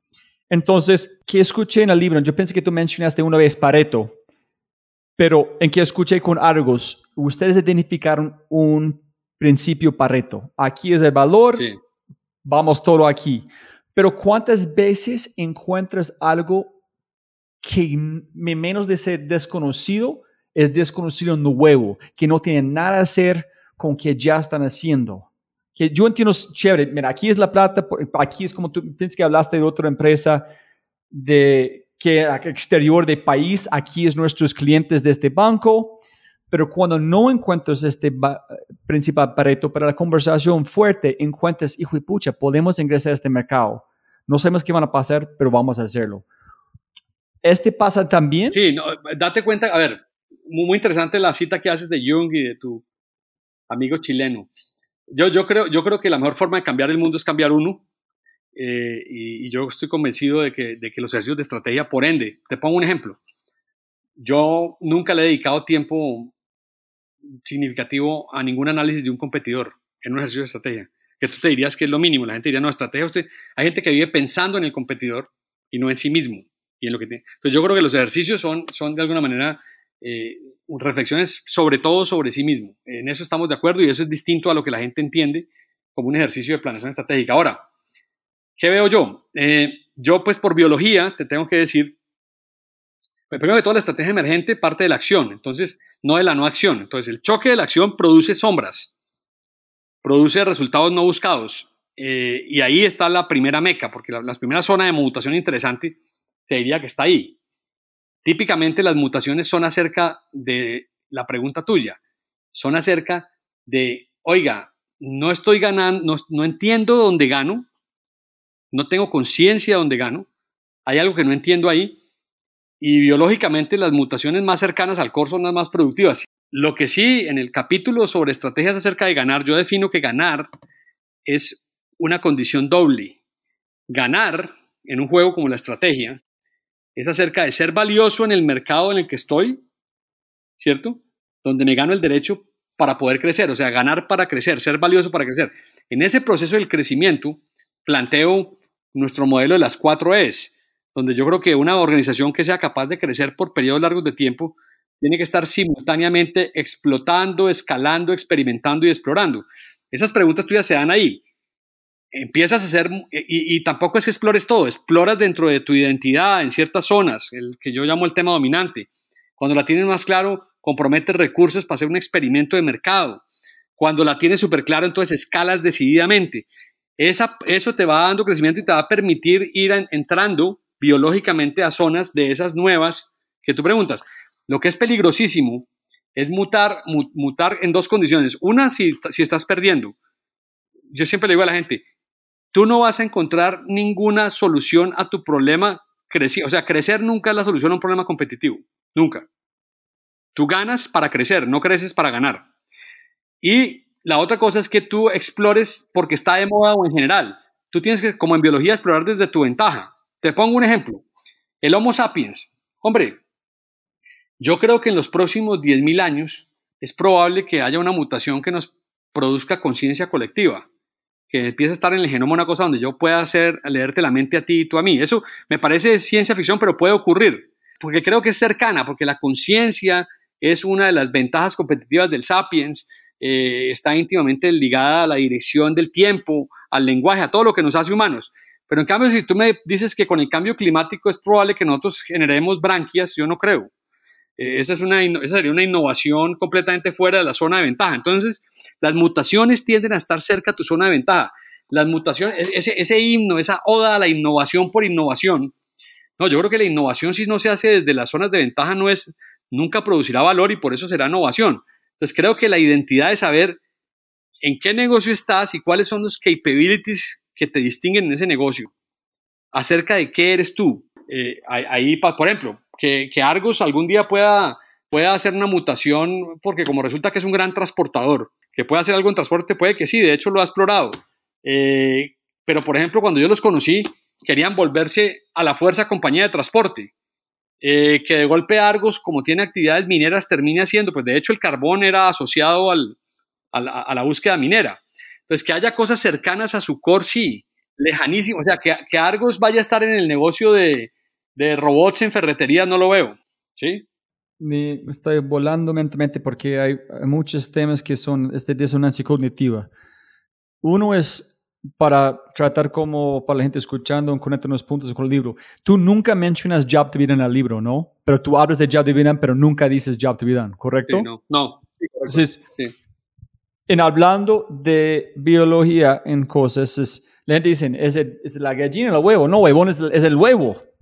Punto. No hay, no hay una discusión. Entonces, para mí, entiende este con, con frisbee, el huevo era pollo, literalmente, eh, pero antes de este fue la discusión, hijo de pucha, ¿dónde estamos ganando plata? Exactamente. pollo. So, el negocio nuevo que no fue parte del plan fue a través de dónde vamos bien. So, el negocio nuevo fue una consecuencia de, la, de cuál es el job dividend, porque gente está contratando a nosotros. No es por pizza, es por el pollo. Entonces, hacemos un negocio nuevo. ¿Qué es eso? Yo, yo, yo te lo digo así, a ver, yo, yo no uso, digamos, el job to be done me parece un insight muy importante de Christensen, creo que está siendo abusado, abusado como no, en esta nueva moda, pero, pero yo voy más allá, En- en- el, el- el- tema de finalmente no es tanto el, sí, sí hay un job to be done, pero finalmente la pregunta fundamental es la ventaja. Yo, yo creo que el- la estrategia emergente es, para ir al comienzo de la entrevista, pragmatismo, pragmatismo filosófico, es decir, el mercado te está devolviendo caja en dónde, donde, donde tienes ventaja. Si no tienes ventaja, el mercado no te devuelve caja. Te devuelve, puede que te devuelva venta, pero no caja. Acuérdate que la ventaja es una cosa muy distinta. Entonces, cuando, cuando, cuando las compañías, y to- por un lado, por otro lado, toda compañía existente existe por alguna ventaja que tuvo. Yo, yo siempre voy tranquilo en eso.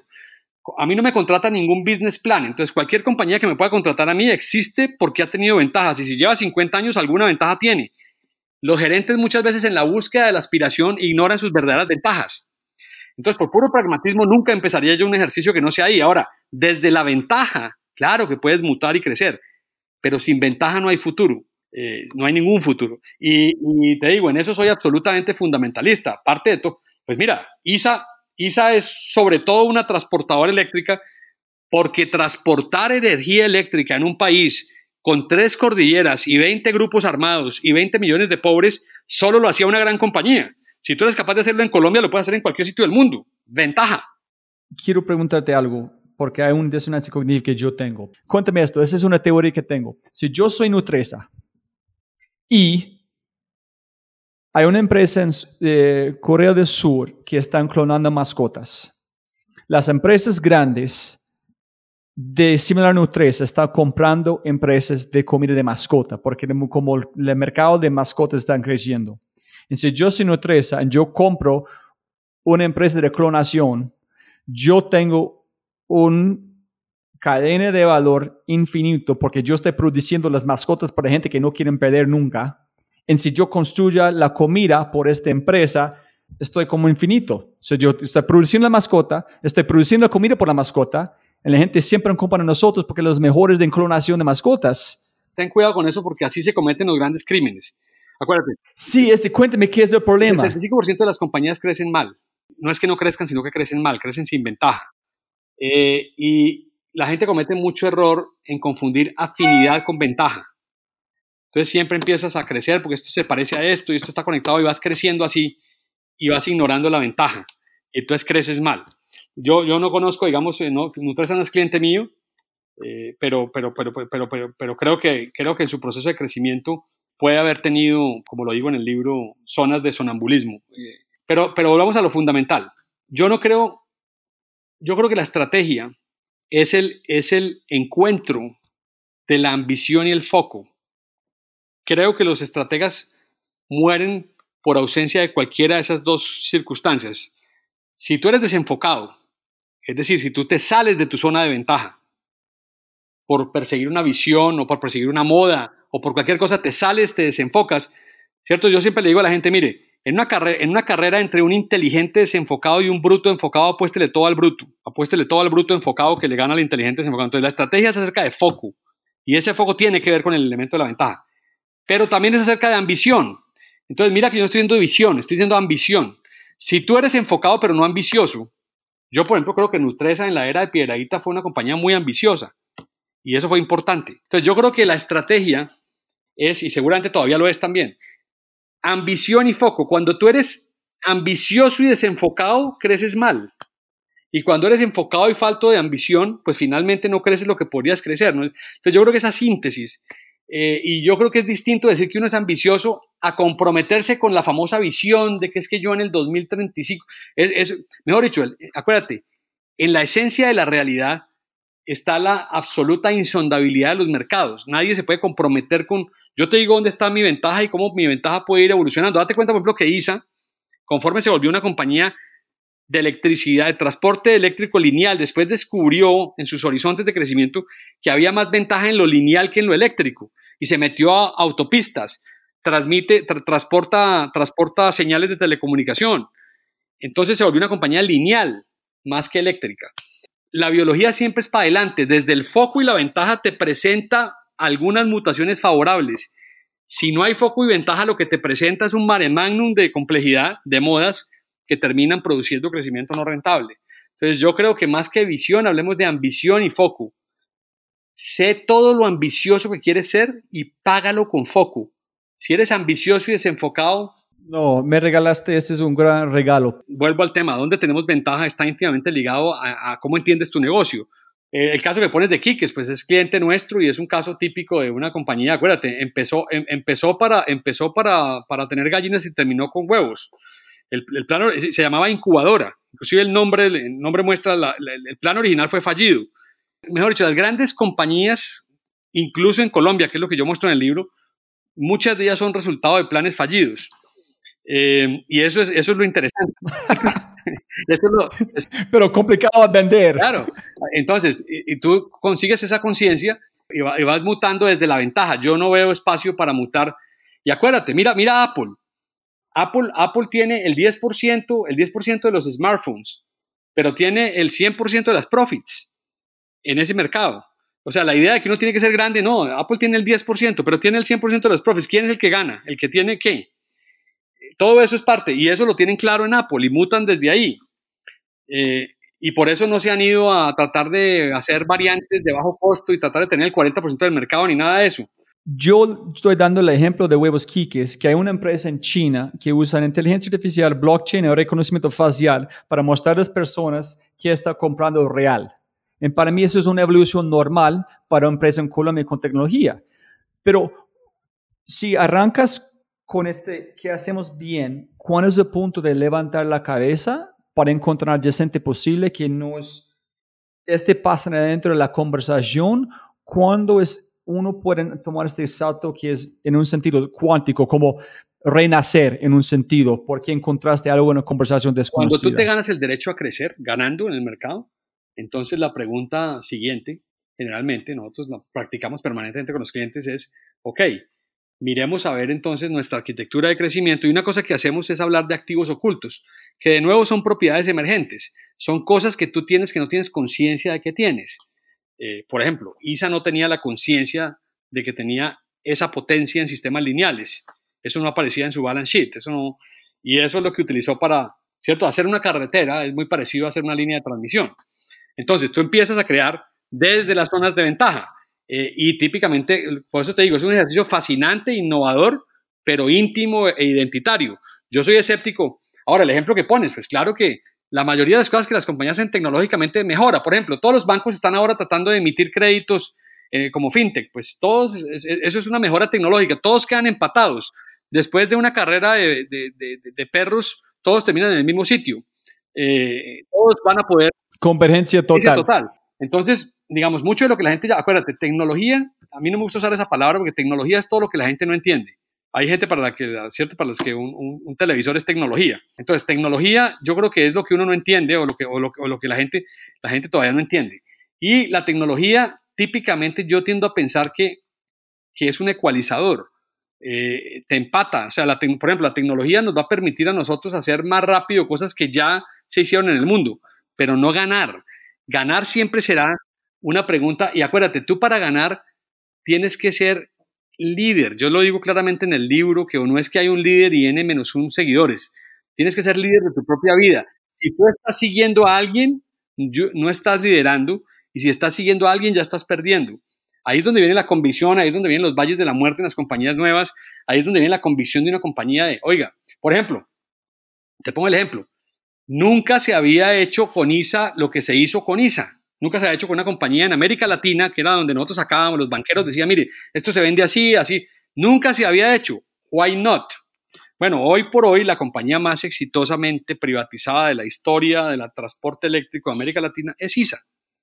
Entonces, ese roadless travel, vuelvo, vuelvo al tema, y creo que las modas, las exponencialidades, Silicon Valley es el nuevo Japón. Así como Japón idiotizó a una generación de colombianos y de latinoamericanos en los 80s y 90s con la calidad total, Silicon Valley está haciendo lo mismo ahora. Entonces, usa cosas de eso, pero no, nunca, nunca subcontrates tu pensamiento. El pensamiento íntimo propio de una compañía existencial es de la compañía. No, es, es finalmente entiendo el quote, technology is a great tool but a terrible master. Y si tú crees que es la competencia, es un master de uno. Es que es, es como usando la tecnología de Rappi. La tecnología no es la empresa, es distribución es su ventaja. La tecnología es una herramienta para ellos. En, son más rápidos en la tecnología, pero no es su producto. Completamente. En allá es la donde confundimos, que este van a ser la salvación de nosotros, pero si no entiendes qué es haciendo, van a ser mutuos. Y uno sabe, y uno sabe, te lo digo, la frase lapidaria más típica de las compañías perdedoras es que tienen un problema tecnológico o que necesitan un socio estratégico. Siempre que llegan a esa conclusión, ya uno sabe que perdieron. es una convergencia mental de todas las empresas.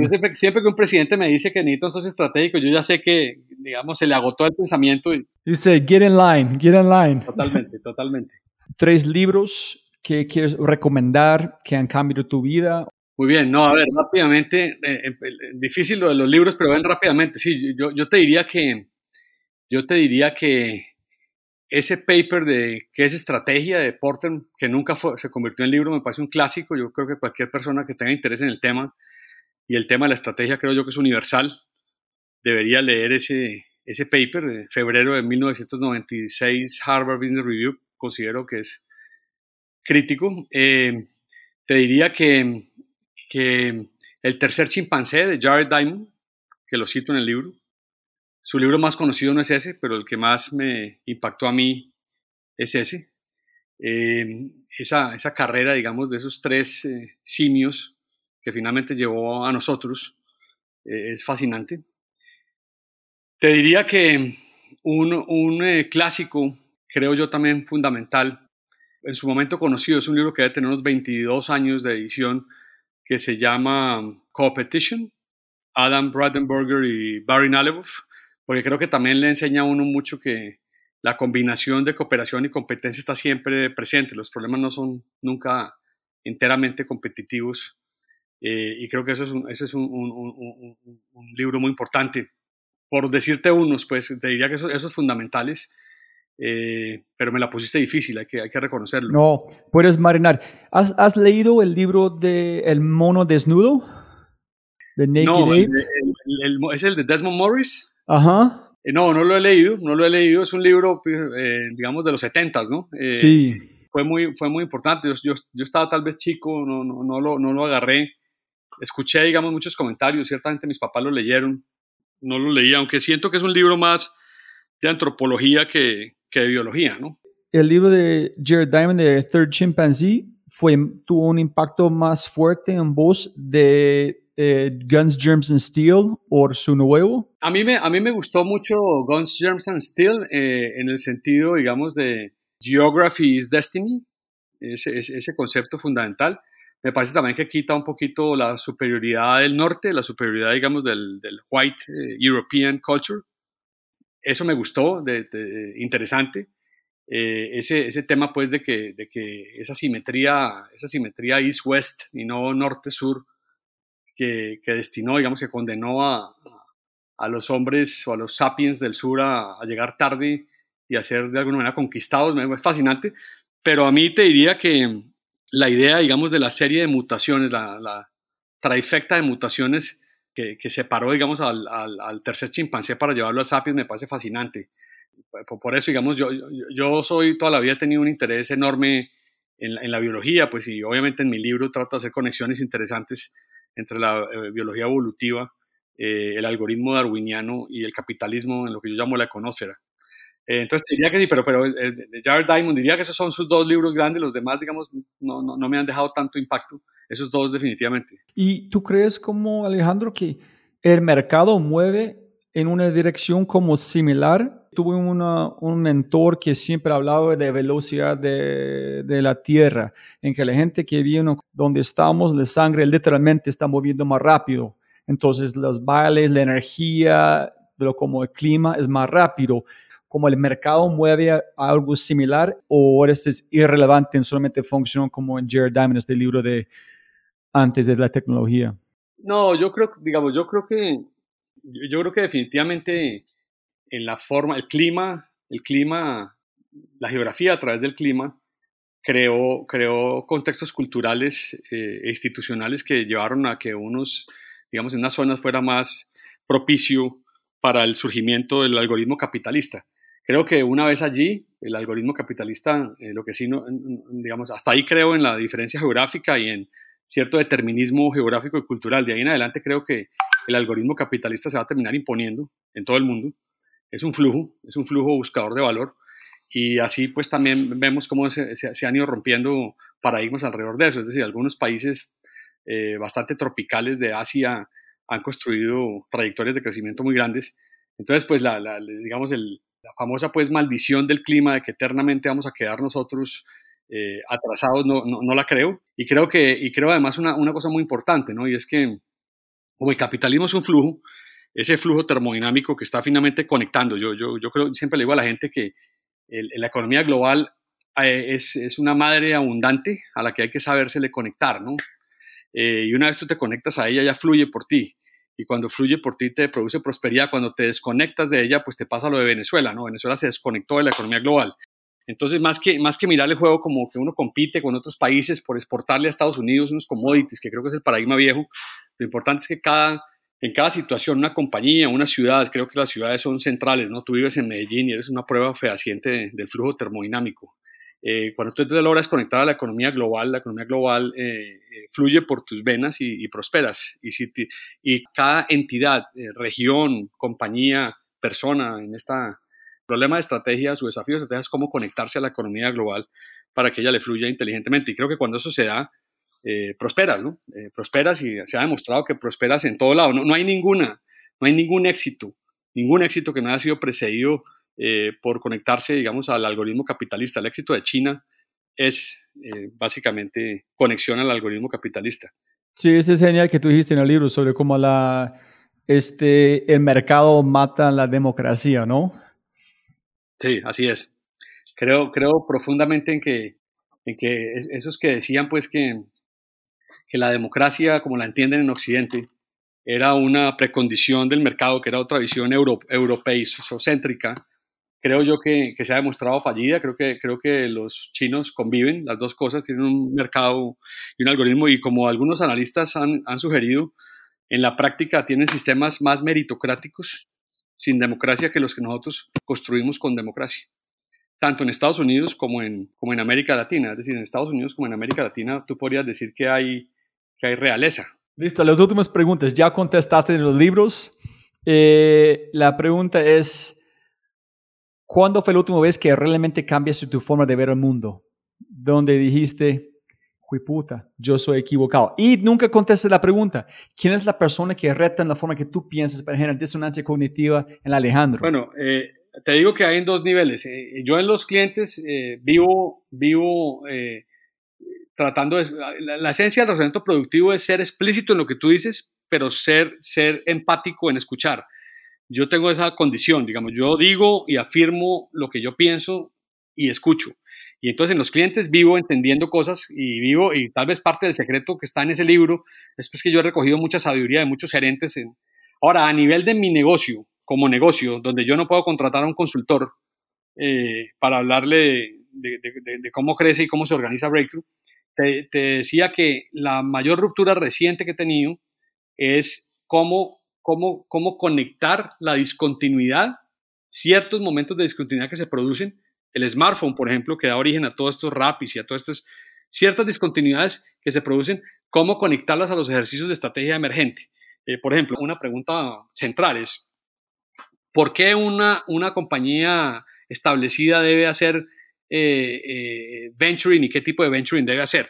y alrededor de que esas, esas preguntas que yo antes, digamos, las veía como parte de la moda, hoy en día las he ido interpretando a través de la discontinuidad. Si hay alguna discontinuidad importante, y, se, y acuérdate, la discontinuidad no se puede planear, eso es lo bonito. Ocurre en algún momento. El momento que, el momento que ocurre, abre una cancha un rato y después la cierra. En el momento que se abre esa cancha, hay un poquito como es en biología, lo que se llama la evolución puntuada. Hay momentos de rápida mutación que tienes que aprovechar y catalizar en el mercado esas ventanas de tiempo. Conectar ese insight, que además, como digo yo, concilia un poco la visión de Christensen y de Porter. Christensen, que hoy en día lo dan como el gran ganador, eh, decía, pues criticaban, ¿cierto? Y los consultores modernos de San Francisco critican a Porter porque dicen que la estructura de industria es una trampa porque no hay industrias bien definidas. Las industrias todas están eh, de alguna manera dinámicamente cambiando de fronteras y no hay una, tú ya no le puedes hacer cinco fuerzas a nada. Ahora, lo cierto es que las estructuras de industria, como lo decía Porter, determinan, ¿cierto? Así sean móviles y dinámicas, determinan, determinan la exigencia de la cancha en la que juegas. Si tú tienes un proveedor poderoso y tu estrategia no compensa eso, no vas a ganar plata. Eh, así hagas todos los mejoramientos y todos los cambios tecnológicos que quieras. Entonces, la estrategia finalmente es, pues yo creo que esta síntesis de que, de que en las discontinuidades se dan cambios de estructura de industria, que, básicamente lo que ocurre es que en una discontinuidad se altera la estructura de industria un rato, lo que te permite a ti, digamos, de alguna manera consolidar tu posición relativa, finalmente estrategia es posición relativa en la cancha en la que estés.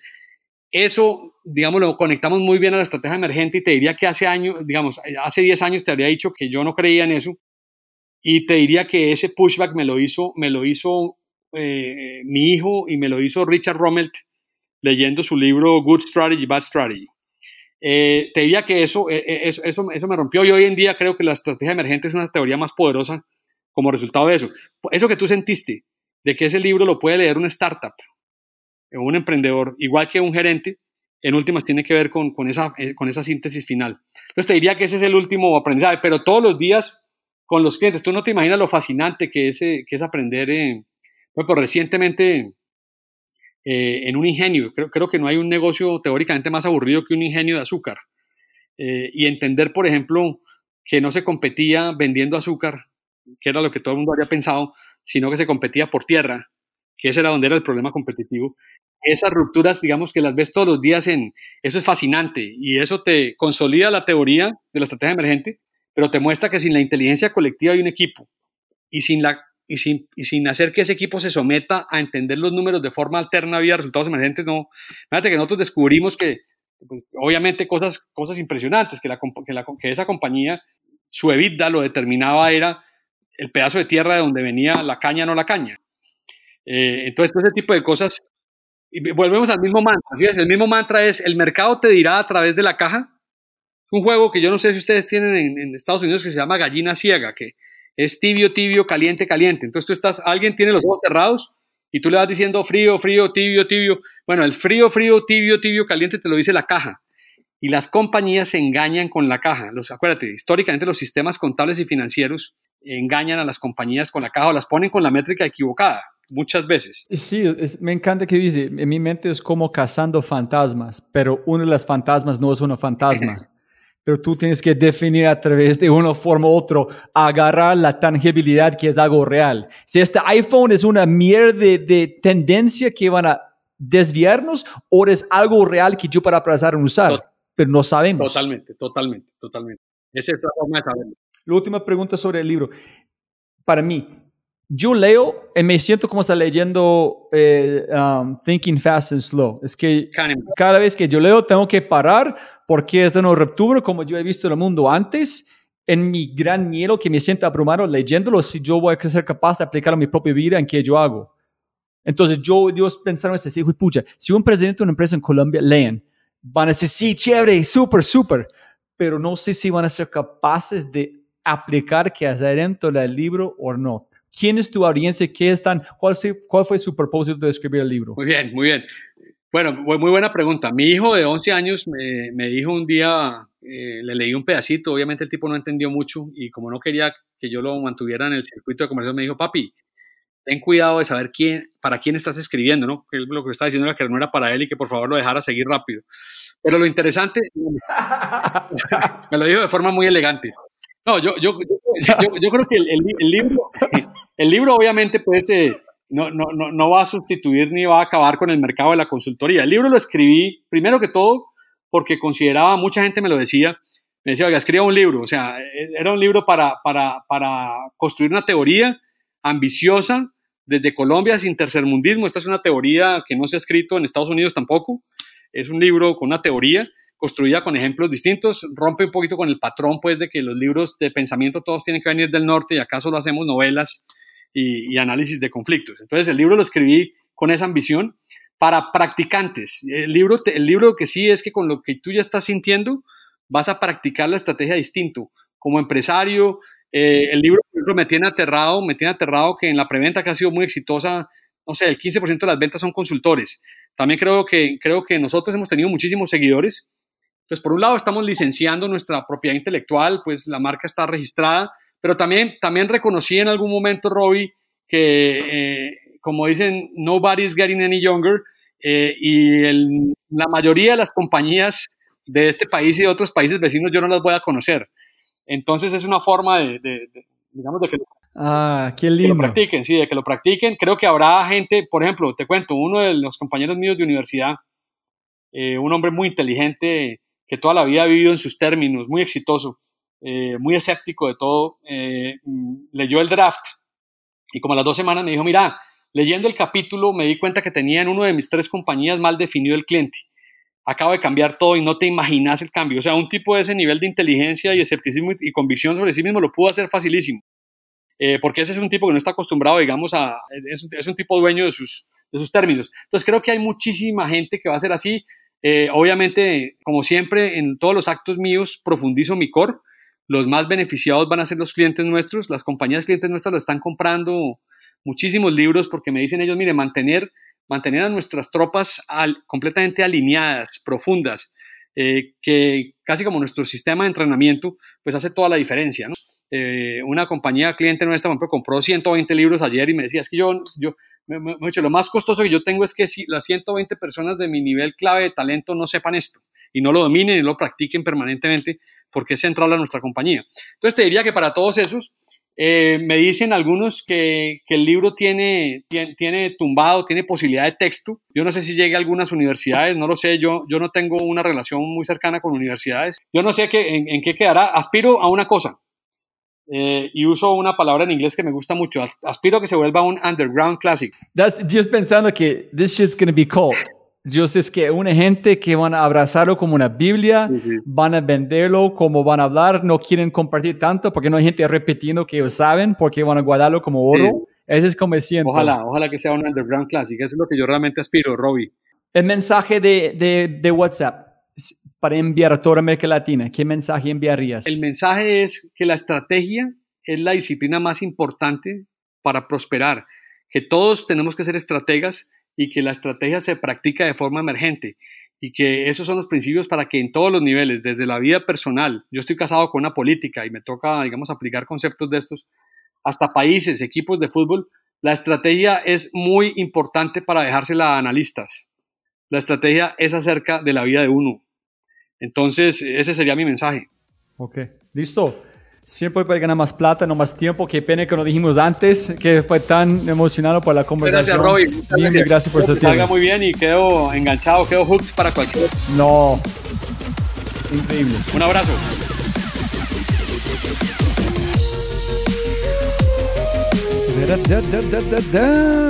Como siempre, siempre, siempre puedes ganar más plata, pero no más tiempo. Muchísimas, muchísimas gracias por escuchar. Espero que hayas aprendido algo, te hayas inspirado y te sientas con ganas de hacer algo alucinante. Y más importante, no olvides si este podcast te parece increíble, otras cosas espectaculares que puedes encontrar en thefryshow.com. The Corber Show, una biblioteca de audios para emprendedores un nuevo audio diario directamente a tu WhatsApp. El newsletter, El Conejo Blanco, 5 minutos para leer y toda una vida para comprender. El test de innovación exponencial. Únete a miles de personas que están tomando el test como CEOs, fundadores, presidentes, emprendedores y más. O mi favorito, si eres un super fan, puedes convertirte en un miembro de The Fry Show para tener acceso a cosas alucinantes y obviamente si quieres acceder a los libros, podcasts, personas y lo demás que mencionamos en cada episodio, puedes encontrar todo en thefryshow.com. Hasta el próximo episodio. Chau, chau, chau, chau, chau. Chao.